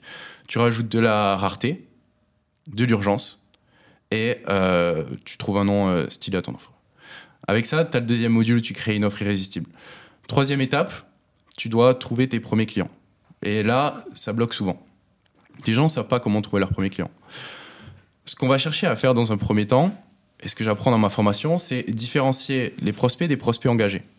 Un prospect, c'est quelqu'un que tu peux contacter. Un prospect engagé, c'est quelqu'un qui a un intérêt pour ce que tu vends. Et donc le meilleur moyen de faire cette différence-là, c'est d'offrir quelque chose gratuitement, un lead magnet, pour que les gens signalent leur intérêt pour ton offre que tu as en back-end. Donc tu mets en avant sur tes plateformes quelque chose de gratuit pour trouver ton pôle de prospects engagés. Et derrière, tu commences à leur apporter de la valeur, principe de réciprocité dont on a parlé qui s'applique là aussi. Et tu commences à construire une relation de confiance avec eux. Ça peut être par les DM, ça peut être par tout un tas de moyens, le mail, etc. etc. Une fois que tu commences à euh, nourrir une relation avec ces prospects engagés, tu vas leur parler de ton offre payante. Donc pour ça, tu as plusieurs moyens de le faire. Tu peux soit convertir par une page de vente, tu peux soit convertir par webinaire, ou tu peux soit convertir par appel de closing. Le meilleur moyen que j'ai trouvé moi et qui a marché dans mon cas personnel, c'est par appel de closing. C'est là où les taux de conversion sont les plus élevés. Généralement, c'est 30%. En webinaire, c'est plus du 10%. Sur une page de vente, c'est plus du 2%. Donc, par appel de vente, tu tout simplement sous une consultation de 45 minutes, tu aides la personne à, euh, au travers d'une série de questions, lui faire prendre conscience de sa situation actuelle, euh, lui faire prendre conscience de sa situation désirée, creuser un gap entre les deux et euh, répondre à ce gap avec ton offre irrésistible que tu as préparée au préalable. Les gens, normalement, si tu as fait tout le travail correctement, rejoignent ton programme. Si tu as une offre à étiquette, c'est-à-dire à plus de 1000 euros, tu as besoin de trouver que 10 clients par mois pour avoir un business qui fait plus de 10 000 euros par mois. 10 clients par mois, c'est quoi? C'est 2 clients, 2-3 clients par semaine. Hmm. C'est beaucoup plus facile que d'avoir une offre à 10 ou 100 euros et de devoir la vendre à euh, du coup euh, 100, 10 ou 100 fois plus de personnes. Ouais, complètement. donc euh, voilà, moi c'est le process que j'apprends à mes clients. Pour l'instant, j'ai accompagné 5 personnes seulement parce que je voulais être sûr que ça fonctionne. J'ai aidé mon petit frère aussi à lancer un business avec ce modèle-là. Il a dépassé la barre des 10K. Euh, j'ai une personne sur les 6, pour être totalement transparent, qui a dépassé la barre des 10K en moins de 90 jours. Et du coup, ce que j'ai fait, c'est que j'ai baissé ma promesse. Et aujourd'hui, c'est passer la barre des 5000 euros par mois en 90 jours. Je suis convaincu que c'est possible de passer la barre des 10K, mais ça prendra plus de temps. Parce qu'en fait, il y a un gros panel de compétences à maîtriser en peu de temps. La création d'une offre, euh, apprendre à créer du contenu aussi, parce que moi, je leur apprends à créer du contenu pour euh, nourrir leur audience, euh, faire du setting, du closing, délivrer son offre. Donc, ça fait beaucoup de choses. Et à moins d'être dans une niche où on peut vendre quelque chose à plus de 3000 euros, c'est difficile de passer Complètement. la barre des, des 10K en moins de 90 jours. Donc j'ai baissé mon offre et pour être sûr de tenir ma promesse, j'ai dit 5000 euros par mois en moins de 90 jours et ce sera celle que je vais garder. Ouais. On va y revenir, mais là, tu me tends une perche que j'ai envie de saisir, vu qu'il est là en plus. Ouais. Ça fait quoi de pouvoir euh, transformer la vie des membres de sa famille, de ceux qu'on aime? C'est la plus grosse satisfaction, de loin. J'ai eu cette question l'autre jour en, en story sur Instagram. Euh, c'est quoi la, la plus grosse satisfaction que tu tires d'avoir tiré un business, d'avoir créé un business Ouais. Et c'est ça. C'est euh, d'avoir véritablement un impact sur tous les plans, que ce soit financier, euh, Mindset, mental mindset, cognitif, peu importe les compétences, etc., sur les membres de ma famille et les aider eux aussi à voir que c'est possible et à avoir une forme de liberté. C'est drôle parce que quand je me suis lancé, mon père m'a sorti toutes les excuses pour lesquelles mon business n'allait pas fonctionner. Les formations en ligne, ça marche pas. Tu t'es fait arnaquer ton argent. euh, tu, vas, tu vas tout perdre. euh, pourquoi tu veux pas aller à l'armée? Euh, C'est une voie sûre, etc. Et aujourd'hui, il veut absolument faire comme moi. Et hum, tu vois, il y a une forme de, de satisfaction à savoir que j'ai réussi quand même à changer les croyances de mon père, Paradigme, ouais. le paradigme de mon père vis-à-vis de ce qu'il était possible, vis-à-vis des sommes d'argent qu'on peut gagner en étant jeune ou moins jeune. Et, et ouais, impacter ma famille, c'est la plus grosse source de satisfaction, je pense, que j'aurai à la fin de ma vie quand je me retournerai. Hmm. Ouais, je comprends. C'est super intéressant et justement, j'ai envie de rebondir sur un point. Aujourd'hui, toutes les stratégies que tu as évoquées, il y a deux choses. La première, elles fonctionnent. Bah, C'est des stratégies euh, qui sont quasi intemporelles. euh, Que tu vois, aujourd'hui, je m'adresse plus aux gens qui lancent des business, mais en 2000, de 2017, ouais, plutôt de 2018 à 2021, c'était mon quotidien et c'était mon quotidien d'enseigner ce type de stratégie, plus ou moins sophistiquée, avec plus ou moins les stratégies qui fonctionnaient à ce moment-là. Donc, je confirme, ça marche et, euh, et, je t'encourage à le faire. Maintenant, il y a aussi un autre point, c'est que la plupart des gens bah, les connaissent. Et pourtant, bah, ils n'ont pas encore les résultats. Et c'est pour ça que d'ailleurs, bah, ils vont avoir besoin de se faire accompagner par des gens comme toi ou d'autres écosystèmes. Là où je veux en venir, c'est, euh, tu évoques, et merci de faire preuve de transparence, qu'actuellement, tu as accompagné six personnes. Ouais. Dans ces six personnes, il n'y en a qu'une seule qui a atteint la promesse initiale, qui est des 10 000 euros par mois en 90 jours. Ouais. Qu'est-ce qui s'est passé pour les cinq autres personnes? Alors, il y en a 4 qui vivent à temps plein de leur activité. Donc, euh, au final, ça fait un taux de réussite de 5 sur 6. C'est-à-dire qu'il y en a 4 qui ont un salaire plus élevé que ce qu'ils avaient avant le début de la formation. Donc, c'est quand même une victoire positive. C'est juste qu'ils n'ont pas réussi à dépasser la barre des 10K. Ouais. Et il y en a un, euh, on s'est planté sur la première phase. Et c'est pour ça que j'ai vraiment insisté dans l'explication. Le fait de trouver une niche rentable, en fait, c'était un étudiant à moi qui avait gagné beaucoup de concours de mémorisation quand il était plus jeune. Et il était très attaché à son idée de business, d'aider des gens à améliorer leurs capacités euh, cognitives et de mémorisation. Et on a fait la checklist euh, douleur massive, euh, pouvoir d'achat, facile à cibler. Est-ce que tout ça, ça rentre en compte? Et lui, il était convaincu que oui. Donc Ok. je lui dis, OK, on lance, on part, on voit ce que ça donne, on teste. On a sondé l'audience et c'est vrai que c'était difficile. Les gens mordaient pas trop à l'hameçon. Et en fait, euh, après 90 jours, on s'est bien rendu compte, il a passé des appels de vente, etc., que les gens voyaient pas la valeur Hmm. véritablement dans le fait d'améliorer leur mémoire. Et on s'est planté tout simplement dans le choix de l'idée de business. Et du coup, aujourd'hui, il est juste reparti à zéro. Il a une nouvelle idée de business. Il va aider euh, des boutiques Etsy à développer leur chiffre d'affaires, parce qu'il avait aussi un business euh, là-dedans. Et là, pour le coup, il y a beaucoup plus de traction au niveau de son offre. Il a commencé à faire ses premiers appels de vente, donc ça va aller beaucoup plus vite pour lui. Euh, mais c'est pour ça que j'insiste sur le fait de trouver une bonne niche. Ouais. Et, et les autres, pour l'instant, ils, ils ont remplacé leur salaire, donc ça marche bien. Et je pense qu'ils vont très rapidement dépasser la barre des 10K par mois, mais ça prendra juste plus de temps. Ok. Moi, j'adore toujours justement essayer d'analyser, creuser là où ça n'a pas marché plutôt que là où ça a marché. Parce que la plupart des. Enfin, on trouve aujourd'hui sur Internet comment faire en sorte que ça marche. Même ChatGPT peut t'aider à lancer un business aujourd'hui. Euh, là, là j'ai une question intéressante par rapport justement à cet élève qui était sur la mémorisation. Mm. Euh, je- sans forcément citer son nom parce que ben, tu vas tout de suite comprendre de qui je parle. On connaît tous les deux euh, un ami très proche qui travaille avec quelqu'un qui est dans la niche de la mémorisation, du mind mapping et de la lecture rapide, euh, qui pourtant ça marche très très très bien pour lui. Euh, et pourtant pour ton élève ça n'a pas forcément euh, fonctionné. Comment est-ce qu'on identifie pour celles et ceux qui nous écoutent quand en fait c'est pas forcément qu'une problématique de niche et de marché, ça peut l'être, hein, mais quand c'est pas qu'une problématique de niche et de marché, mais c'est aussi une problématique de packaging. Je te donne un autre exemple concret. Tu vas aller sur Vistaprint, ils vont te vendre euh, des mugs et des t-shirts personnalisés. Mm. Tu vas aller chez Kimono, ils vont être des culture designers et vraiment réussir à te packager le truc, de te dire ce mug, ce t-shirt, ça vient ancrer ta culture, ça vient permettre à tes collaborateurs d'être encore plus engagés dans ce que tu fais au quotidien. Mm. Le package est différent, le produit est le même, fondamentalement. Le prix est différent parce que le package est le même, donc la valeur perçue l'est différente aussi. Et du coup, bah, tu vas y mettre plus d'intensité, plus d'énergie. Comment, comment on, on arrive à doser justement ce truc quand on démarre Ouais. Bah, il y a- c'est vrai que tu touches un point qui est très important, c'est la question du positionnement, de la promesse que tu choisis d'adapter pour faire en Mhm. sorte que ça fit vraiment avec le marché. Ouais. Euh, je pense que c'est quelque chose qu'il faut, qu'il faut tester euh, et qu'il faut pas s'entêter euh, à tout prix. En fait, c'est l'erreur que j'ai remarqué avec cet élève-là en question, c'est qu'il était super attaché à son idée. Et, euh, et des fois, il faut juste se dire que la niche n'est pas bonne ou alors que, tu sais, des fois, c'est- tout bête, mais c'est euh, ton visage qui va bien matcher avec ta promesse et euh, au contraire, ton visage qui va pas matcher avec ta promesse ou alors tous les crédits que tu peux avoir vis-à-vis de la promesse que tu proposes qui vont permettre d'avoir une traction plus importante que quelqu'un qui n'a pas forcément ces crédits-là. Euh, donc c'est tout un tas de facteurs en fait qu'il faut prendre en compte. Mais en l'occurrence, le positionnement est très important et l'axe qu'on donne à notre promesse euh, va avoir un, un rôle à jouer. je, je veux rebondir aussi sur un point, c'est euh, le, le- la, la discipline, parce que discipline slash, euh, comment dirais-je, persévérance plutôt. Ouais. Euh, là, tu évoques le fait que justement, ton, ton élève, ton étudiant, il était trop euh, obstiné dans, dans- dans- dans son cadre. Comment on fait pour distinguer et euh, dissocier la persévérance de l'obstination Parce que l'obstination, tu vois, pour moi, c'est cette mouche ou ce moustique qui va constamment euh, taper, taper, taper sur la vitre jusqu'à tomber au sol et puis euh, suffoquer. Euh, la discipline et puis la persévérance, c'est celui qui va euh, creuser, creuser, creuser jusqu'à trouver la mine de diamant. Mm. Ce qui a été ton cas. Euh, où est la limite? La barrière, elle est très fine euh, et elle n'est pas facile à trouver. Je pense que moi, ma théorie, c'est qu'après trois mois, si tu n'as pas de résultats et que tu as fait les actions nécessaires pour avoir les résultats, c'est que probablement l'opportunité que tu poursuis, c'est pas la bonne. Ok.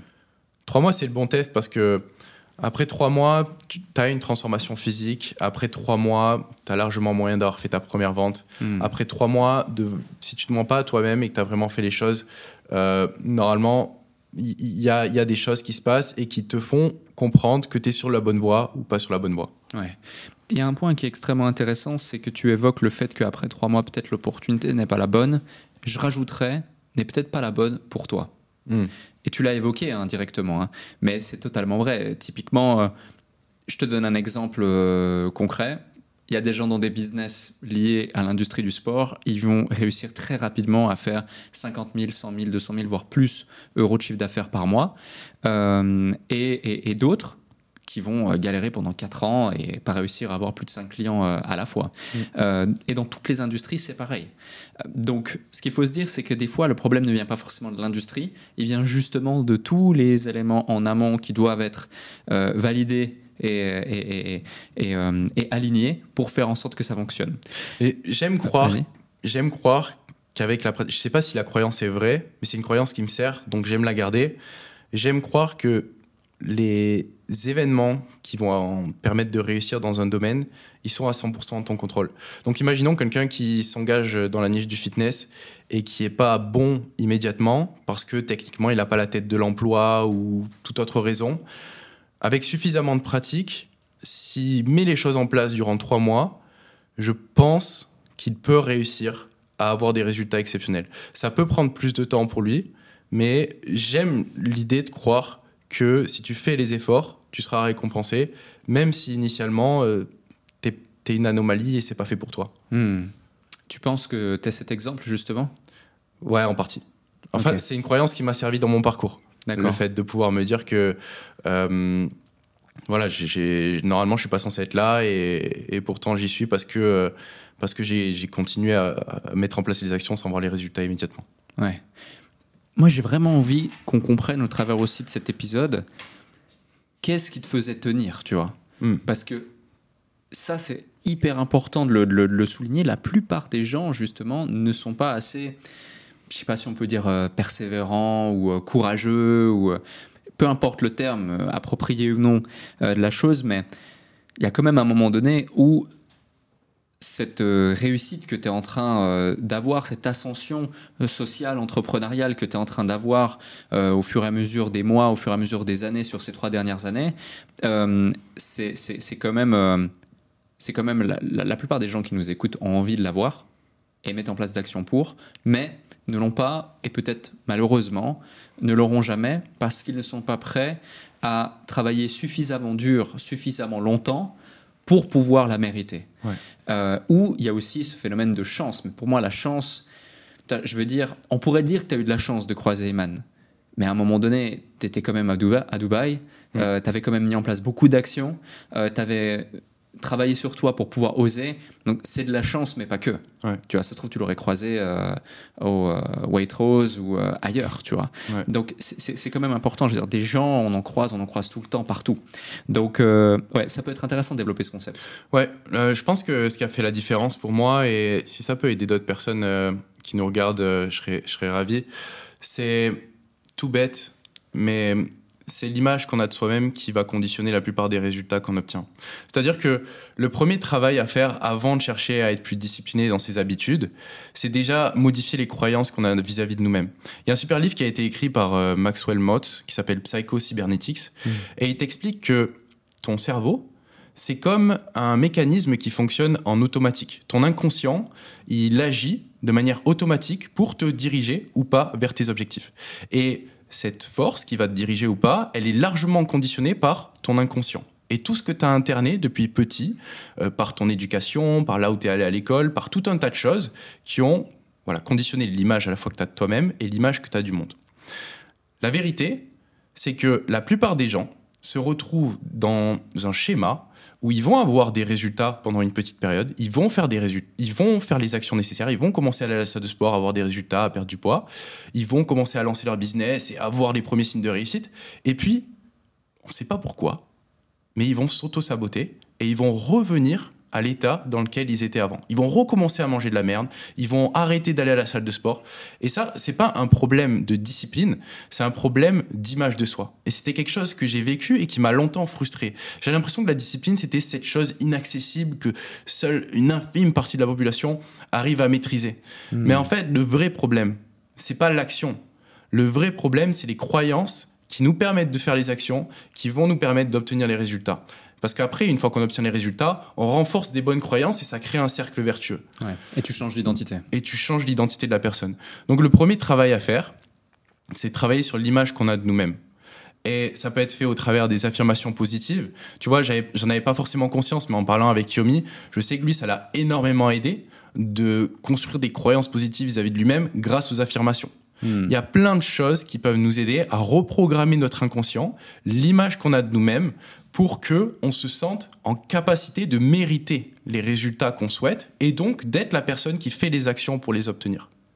Et ça nous permet de sortir de ce schéma où constamment on obtient des résultats et puis on s'auto-sabote. Et il y a cette espèce de force obscure qui nous empêche d'atteindre notre plein potentiel. Et on comprend pas ce que c'est, on comprend pas d'où ça vient, mais ça nous bloque, c'est là. Et en fait, c'est dans notre tête. Hmm. C'est inconscient. Si tu as réussi à faire les efforts pendant deux semaines, tu peux faire les efforts pendant deux semaines de plus si seulement tu travailles sur tes croyances limitantes et tes croyances profondes et l'image que tu as de toi-même. Et à partir du moment où tu te sens capable et où tu sais que le succès, c'est quelque chose que tu mérites, et eh ben là, c'est plus facile d'être discipliné. Ouais, complètement. Et euh, ce que tu évoques justement, ce schéma de action, résultat, croyance renforcée qui vient changer une identité, une identité pardon, et une perception de soi globale. Déjà, il faut comprendre que c'est un cycle, un cycle continu qu'on ne peut maîtriser, qu'on ne peut arrêter, qui plus est, qui est inconscient et qui est très difficile de rationaliser, Ouais. et qui plus est, est malheureusement parfois encore plus puissant quand il est du côté euh, néfaste, du côté obscur. Ouais. C'est-à-dire que ça va prendre beaucoup de temps à renforcer une croyance que tu peux justement te dépasser, être meilleur, avoir un meilleur niveau de vie, un meilleur niveau de revenu, euh, être une meilleure personne, être plus aligné avec tes valeurs, etc., etc., etc., puis avoir des résultats et autres. Mais par contre, ça peut aller très, très, très, très vite de dégringoler. Hmm.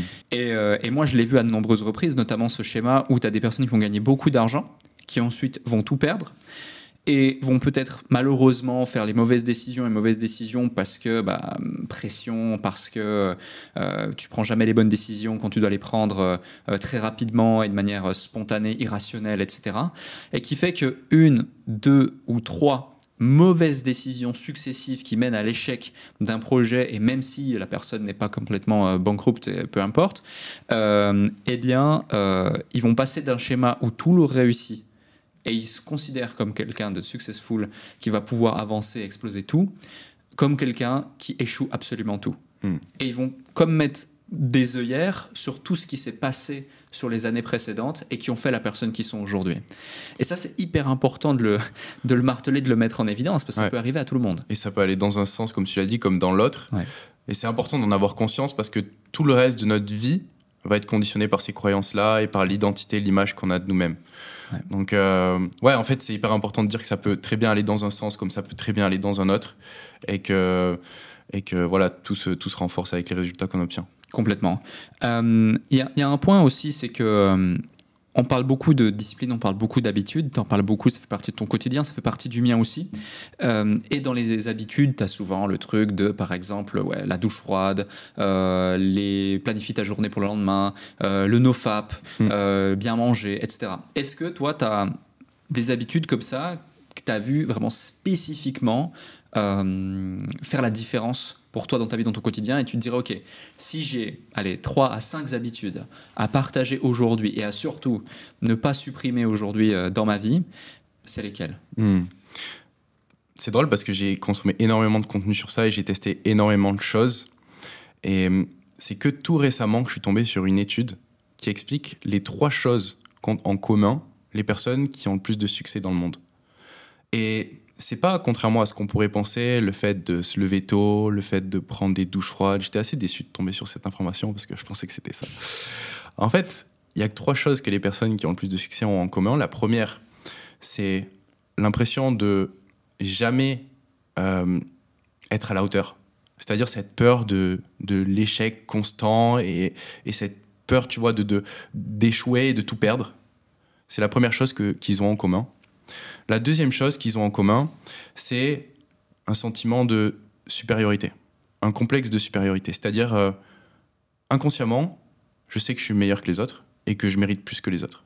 C'est la deuxième chose qu'ils ont en commun.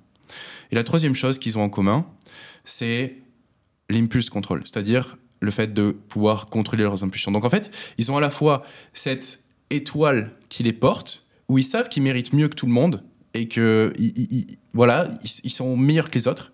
Ils ont à la fois cette peur de l'échec et de jamais être à la hauteur qui les pousse vers là où ils veulent aller.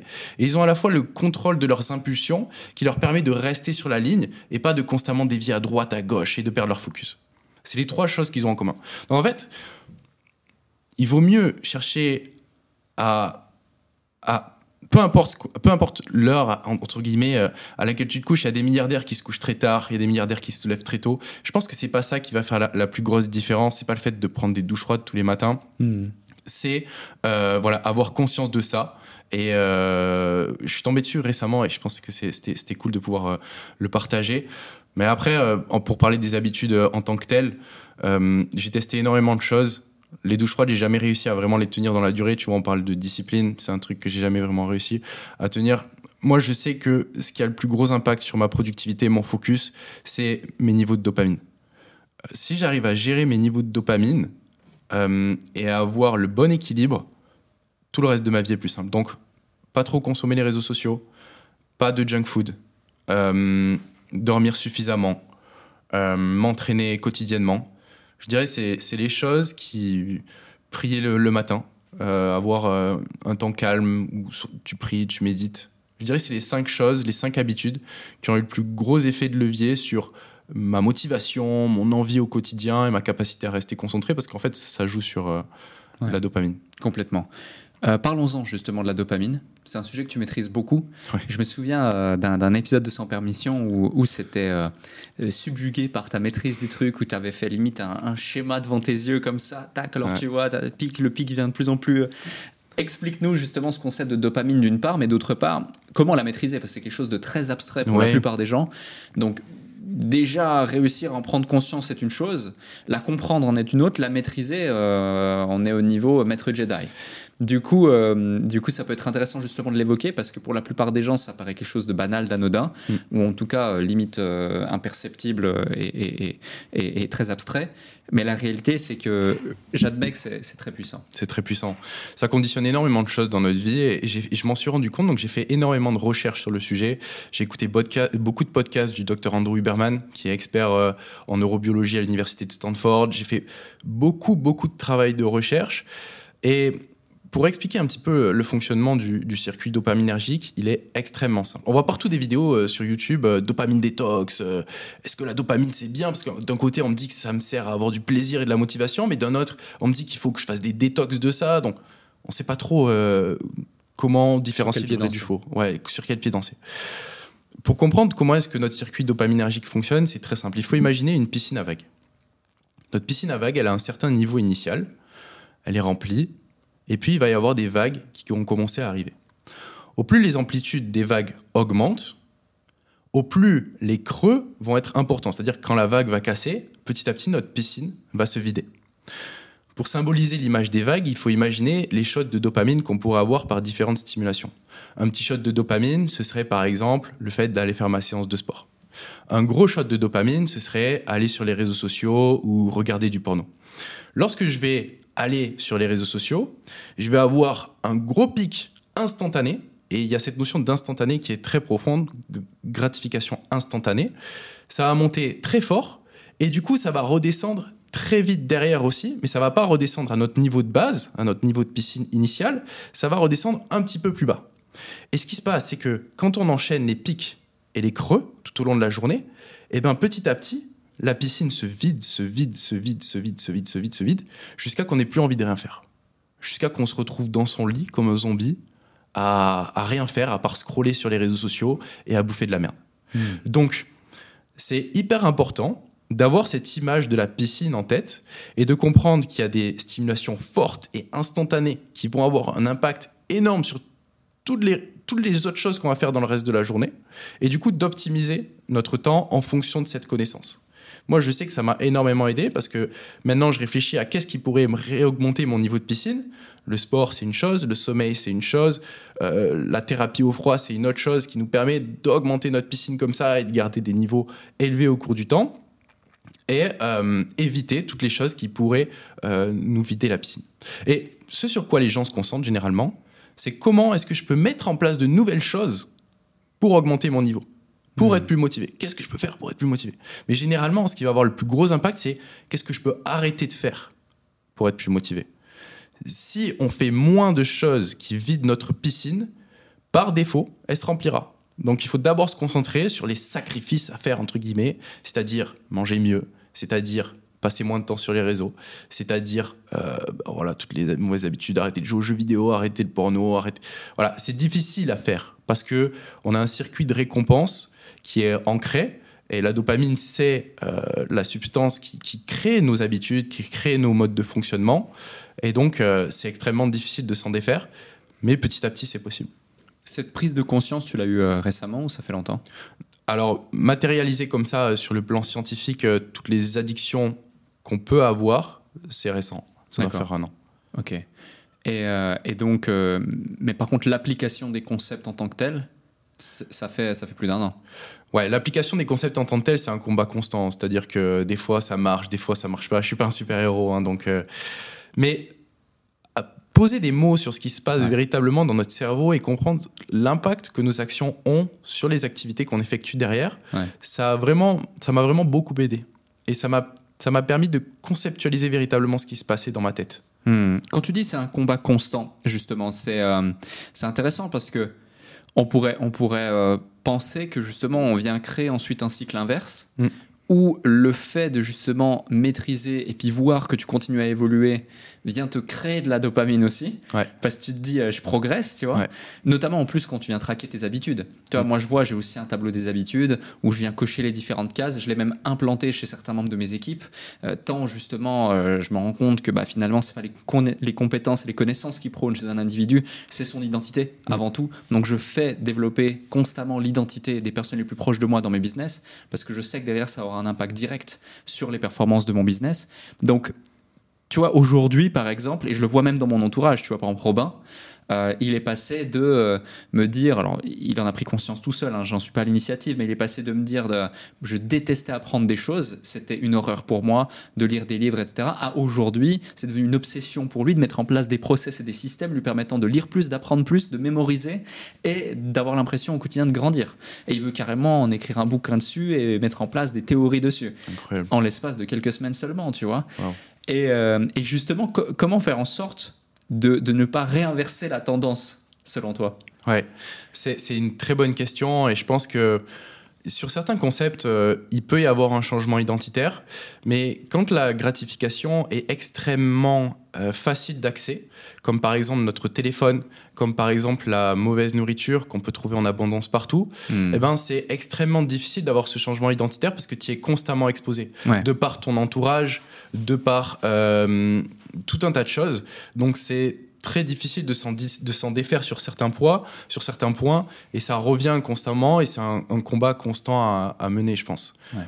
Il n'y aura pas un jour où je me dirais, euh, ça y est, euh, j'ai vaincu mon addiction aux réseaux sociaux pour de bon, ou euh, j'ai vaincu euh, euh, mon addiction au sucre pour de bon.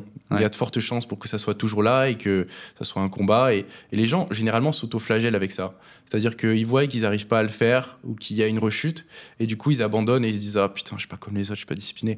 Mais la vérité, c'est que même les personnes les plus disciplinées ou qui font croire qu'elles sont ultra disciplinées ont des rechutes. La différence, c'est que derrière, elles se remettent sur le bon chemin et qu'elles repartent. Hmm. Tu te donnes des récompenses quand tu as consécutivement, pendant 30 jours, 90 jours, 100 jours, euh, euh, appliqué ce que tu devais et atteint tes objectifs? Euh, pas forcément. C'est peut-être quelque chose que je devrais faire parce que ça a du sens d'un point de vue neurobiologique d'associer une récompense à un effort. Euh, mais c'est pas quelque chose que je fais. D'accord, ok. Toi, c'est quelque chose que tu fais? Ouais, ouais, ouais, c'est quelque chose que je fais. C'est quoi, par exemple, les récompenses? Ça dépend, ça peut, être, euh, ça peut être un cadeau, ça peut être un voyage, ça peut être euh, un don également, euh, pas forcément à moi, mais à quelque chose qui me tient à cœur. Euh, ça peut être... Typiquement, euh, sur le plateau, je vais, je vais du déclic euh, très prochainement. Je vais recevoir quelqu'un qui est passionné de montres, euh, qui va m'amener un bel objet euh, qui symbolise un objectif qu'on a atteint sur le déclic. Donc, euh, tu vois, ça nécessitait euh, une certaine discipline pour pouvoir y, arriver. Bah, la récompense, c'est celle-ci. Donc, des choses comme ça, tu vois, parfois c'est matériel, Ouais. parfois c'est plus euh, spirituel ou personnel. ouais. Ouais, Ça dépend, ça dépend. C'est quelque chose que je devrais mettre en place. Je pense que ça pourrait m'aider. Ça aide bien, ouais, ça aide bien. En tout cas, euh, ça fait plaisir. tu m'étonnes. Euh, J'ai un autre point, c'est super intéressant. Tu disais, au début, j'étais convaincu que j'étais quelqu'un de timide, introverti. Ouais. Euh, mais pourtant, tu as quand même passé le cap euh, de la vidéo. Mm. tu as fait tes vlogs, etc. au départ. Et puis, encore une fois, je les regardais euh, ce matin. euh, deux ou trois premiers vlogs et une ou deux vidéos euh, de, de l'époque. hein. Et tu es super à l'aise. euh, tu joues avec la caméra. euh, au début, tu dis ah c'est drôle. Les gens, j'ai l'impression qu'ils sont plus mal à l'aise de me voir parler à la caméra que moi. euh, Ouais. Plutôt, plutôt, plutôt l'inverse. Euh, Qu'est-ce qui fait que tu as osé, que ça t'a poussé justement à créer du contenu Parce qu'aujourd'hui, je sais qu'il y a beaucoup, beaucoup de gens, encore une fois, qui sont paralysés Mm. face à ça et qui pourtant savent que c'est essentiel aujourd'hui en 2023 de développer un personal branding. Aujourd'hui, 100% des résultats que tu as eu aujourd'hui dans ta vie sont liés à ton personal branding. Euh, du coup, euh, ouais, est-ce qu'il y aurait un conseil, un tips, quelque chose à partager à quelqu'un qui nous écoute et qui sait qu'il doit le faire mais ne le fait pas? Ou En tout cas, pas de la bonne façon. On a tous quelqu'un dans notre tête, avant de se lancer, à qui on pense. On est convaincu que cette personne, quand elle va tomber sur notre vidéo, sur notre contenu, elle va se foutre de notre gueule. Et c'est cette personne, il y a peut-être entre une et trois personnes auxquelles on pense, inconsciemment ou consciemment, qui nous empêchent de passer à l'action. Et moi, quand j'en ai pris conscience, que j'ai mis des images et des noms sur ces personnes-là, et que je me suis dit, en fait, ce mec-là, potentiellement, il va m'empêcher d'avoir l'impact que je rêve d'avoir sur des centaines de milliers de vies. Il va m'empêcher d'avoir le niveau de revenu que je veux avoir euh, pour moi, pour ma famille, et il va m'empêcher d'être fier de moi à la fin de ma vie en sachant pertinemment qu'il ne sera pas là le jour de mes funérailles. Et quand j'ai pris conscience de ça, c'était difficile. J'ai envoyé euh, un message à une pote, je m'en rappelle encore. euh, putain, je sais pas si je publie la vidéo ou pas. Je... T'appuies sur publier et il n'y a rien qui se passe. Mais rien du tout. Il n'y a personne qui la voit. T'es tranquille. Et au final, c'est ça. C'est arriver à passer cette barrière, arriver à se détacher du regard de ces deux, trois personnes que tu as en tête et qui te bloquent. Et fermer les yeux pendant une saison, fermer les yeux pendant six mois, un an. Il faut savoir qu'au début, je créais des TikTok. Hmm. Je sais pas si les gens comprennent ce que ça implique de créer des TikTok en 2020. C'est-à-dire que c'était la période Covid et il y avait que des gens qui faisaient des danses sur TikTok et les gens qui étaient sur TikTok, c'était des blaireaux. Et moi, j'étais un blaireau. Et les gens, quand je marchais dans la rue, ils me disaient Ah, c'est le mec qui fait des TikTok. Ah, mais attends, on était à l'école avec lui. Ah, putain. Tu vois, ils se foutaient de ma gueule. Et en fait, aujourd'hui, c'est ces mêmes personnes qui euh, vont t'écrire pour te demander comment t'as fait. Il faut juste arriver à fermer les yeux, je pense, pendant six mois, un an, s'en foutre, trust the process, et, derrière, une fois que les résultats fonctionnent, euh, ça, tout le monde suit et tout le monde t'encourage. Mais il faut les résultats. Ouais, complètement, complètement. Et je rebondis sur un point, c'est euh, dans, dans, dans, dans tes premières vidéos, euh, alors peut-être que c'est un concours de circonstances ou autre, mais je vois que tu t'entraînes dans la rue. Oui. Et au début, je me suis dit pourquoi, pourquoi ils s'entraînent dans la rue? Et puis en fait, après, je me suis rendu compte que C'était en Covid. plein période Covid. Ouais. Donc c'est dire justement, il y, a- il y a beaucoup de gens qui euh, ont arrêté littéralement de s'entraîner euh, pendant le Covid. Euh, mais toi, tu t'es dit non, peu importe, Hmm. je m'en fous, je vais m'entraîner dans la rue. Puis en plus de ça, t'étais filmé. Ouais. Donc t'es filmé, tu t'entraînes seul dans la rue le matin. Et, euh, et, et- et- justement, c'est vraiment cette, cette force de caractère, ce truc qui fait que tu te dis, bon, bah, on s'en fout de ce que les gens disent, on s'en fout de ce que les gens pensent. Il faut vraiment que les gens fassent cet exercice. Ça vaut pour les vidéos, mais ça vaut pour absolument tout, finalement. Euh, lancer un business, c'est pareil. La plupart des gens, pour le, pourquoi ils lancent pas de business, je pense qu'il y a deux, trois raisons. Une des raisons pour la France, c'est peut-être la fiscalité, les trucs, les impôts, les complexités administratives. Mais la raison principale, c'est que vont penser les gens de moi Ouais. Euh, Parce qu'on est dans une société où euh, voilà, vouloir être entrepreneur, c'est un peu à la mode, mais c'est aussi très mal vu. Mm. Donc, euh, donc ouais, c'est important. C'est important justement tous ces éléments. Est-ce qu'il y a d'autres concepts qui ont fait la personne que tu es aujourd'hui sur ces cinq dernières années que tu aurais envie de partager ici dans ce podcast? Il faudrait déjà que j'arrive à clairement définir la personne que je suis. Ah, ça c'est intéressant. Aujourd'hui, tu n'as pas encore fait ce- ce- ce- cet exercice, ce travail? Non. Est-ce que euh, je m'associe à un niveau de revenu? Est-ce que je m'associe à euh, une influence sur les réseaux sociaux? Est-ce que je m'associe à une croyance? À qui est-ce que je suis euh, Est-ce que tu n'aurais pas tes propres critères? Ouais, je sais pas. C'est une question qui est, qui est, qui est pas évidente à répondre. Faudrait, faudrait que je fasse un travail d'introspection, je pense. Mais euh, non, ce qui, m'a permis de devenir euh, ce que je suis aujourd'hui, je pense que c'est euh, le fait de, croire en moi, même quand pas grand monde n'y croyait. Et puis le fait d'être résilient, le fait de pas lâcher, même quand ça marche pas, croire. même si on n'est pas forcément dans un environnement positif, croire qu'il y a autre chose, il y a une autre réalité qui est possible. Consommer du contenu, quand j'étais encore à Toulouse, ça m'a beaucoup aidé pour ça parce que j'étais, mine de rien, entouré avec cette nouvelle réalité. Et donc, euh, ouais, c'est plus des croyances en fait. Comme tu l'as dit tout à l'heure, les croyances auront un impact sur nos actions et sur nos résultats. Hmm. Mais euh, ouais, croire en soi et croire que, que c'est possible de, de réussir, peu importe l'âge ou d'où on vient, je pense que c'est ça. Ouais. Je pose beaucoup de questions liées à ton début parce que euh, c'est il n'y a pas si longtemps que ça. Et puis ça permet vraiment aux gens euh, qui nous écoutent de, de s'identifier à ça et, et j'insiste là-dessus. Tu viens d'utiliser un, un mot euh, qui peut paraître anodin mais sur lequel j'ai envie de rebondir, c'est j'étais entouré de ces contenus. On sait que l'entourage c'est extrêmement important. À ce moment-là, quand tu es à Toulouse, quand tu es en France, quand tu démarres, quand tu es le mec qui fait des TikTok et que tes anciens camarades de classe potentiellement se moquent de toi, tu as coupé court à tes Mm. amis de ce moment-là Euh, J'imagine que oui, vu que tu, tu hoches la tête.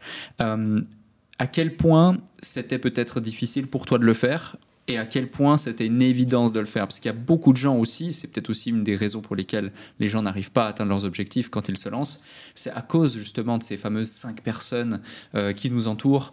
Euh, tu vois, moi, j'ai pas eu cette difficulté, donc je l'ai jamais ressenti parce que c'est simple. J'avais pas d'amis, j'étais quelqu'un de dans mon coin, euh, je sortais pas, j'avais pas de copines, euh, donc c'était pas compliqué pour moi. J'avais déjà coupé court euh, à tout ça depuis bien longtemps pour des raisons euh, tristes mais qui sont propres.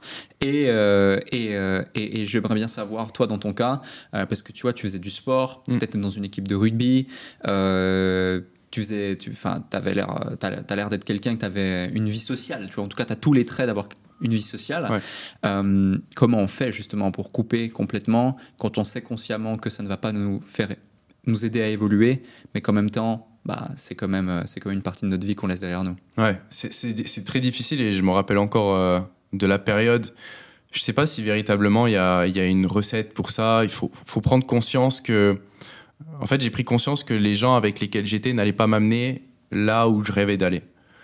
Que si je restais potentiellement dans ce groupe, j'allais. euh, je, voyais la, je voyais la fin en fait, et c'était pas une fin qui me convenait. Je savais que je voulais une vie hors du commun, que je voulais faire des choses exceptionnelles, et que l'environnement, c'était hyper important et qu'il fallait que je trouve euh, le, bon environnement. Donc, j'ai eu cette période où mes potes euh, comprenaient pas pourquoi est-ce que je venais plus aux invitations, comprenaient pas pourquoi est-ce que je renonçais à, à des activités, des choses comme ça. Et hum, je pense que ça m'a beaucoup, beaucoup aidé euh, parce que pour devenir quelqu'un de, de, nouveau et pour construire une nouvelle identité, c'est hyper important de parfois savoir se séparer des personnes euh, qu'on a fréquentées par le passé.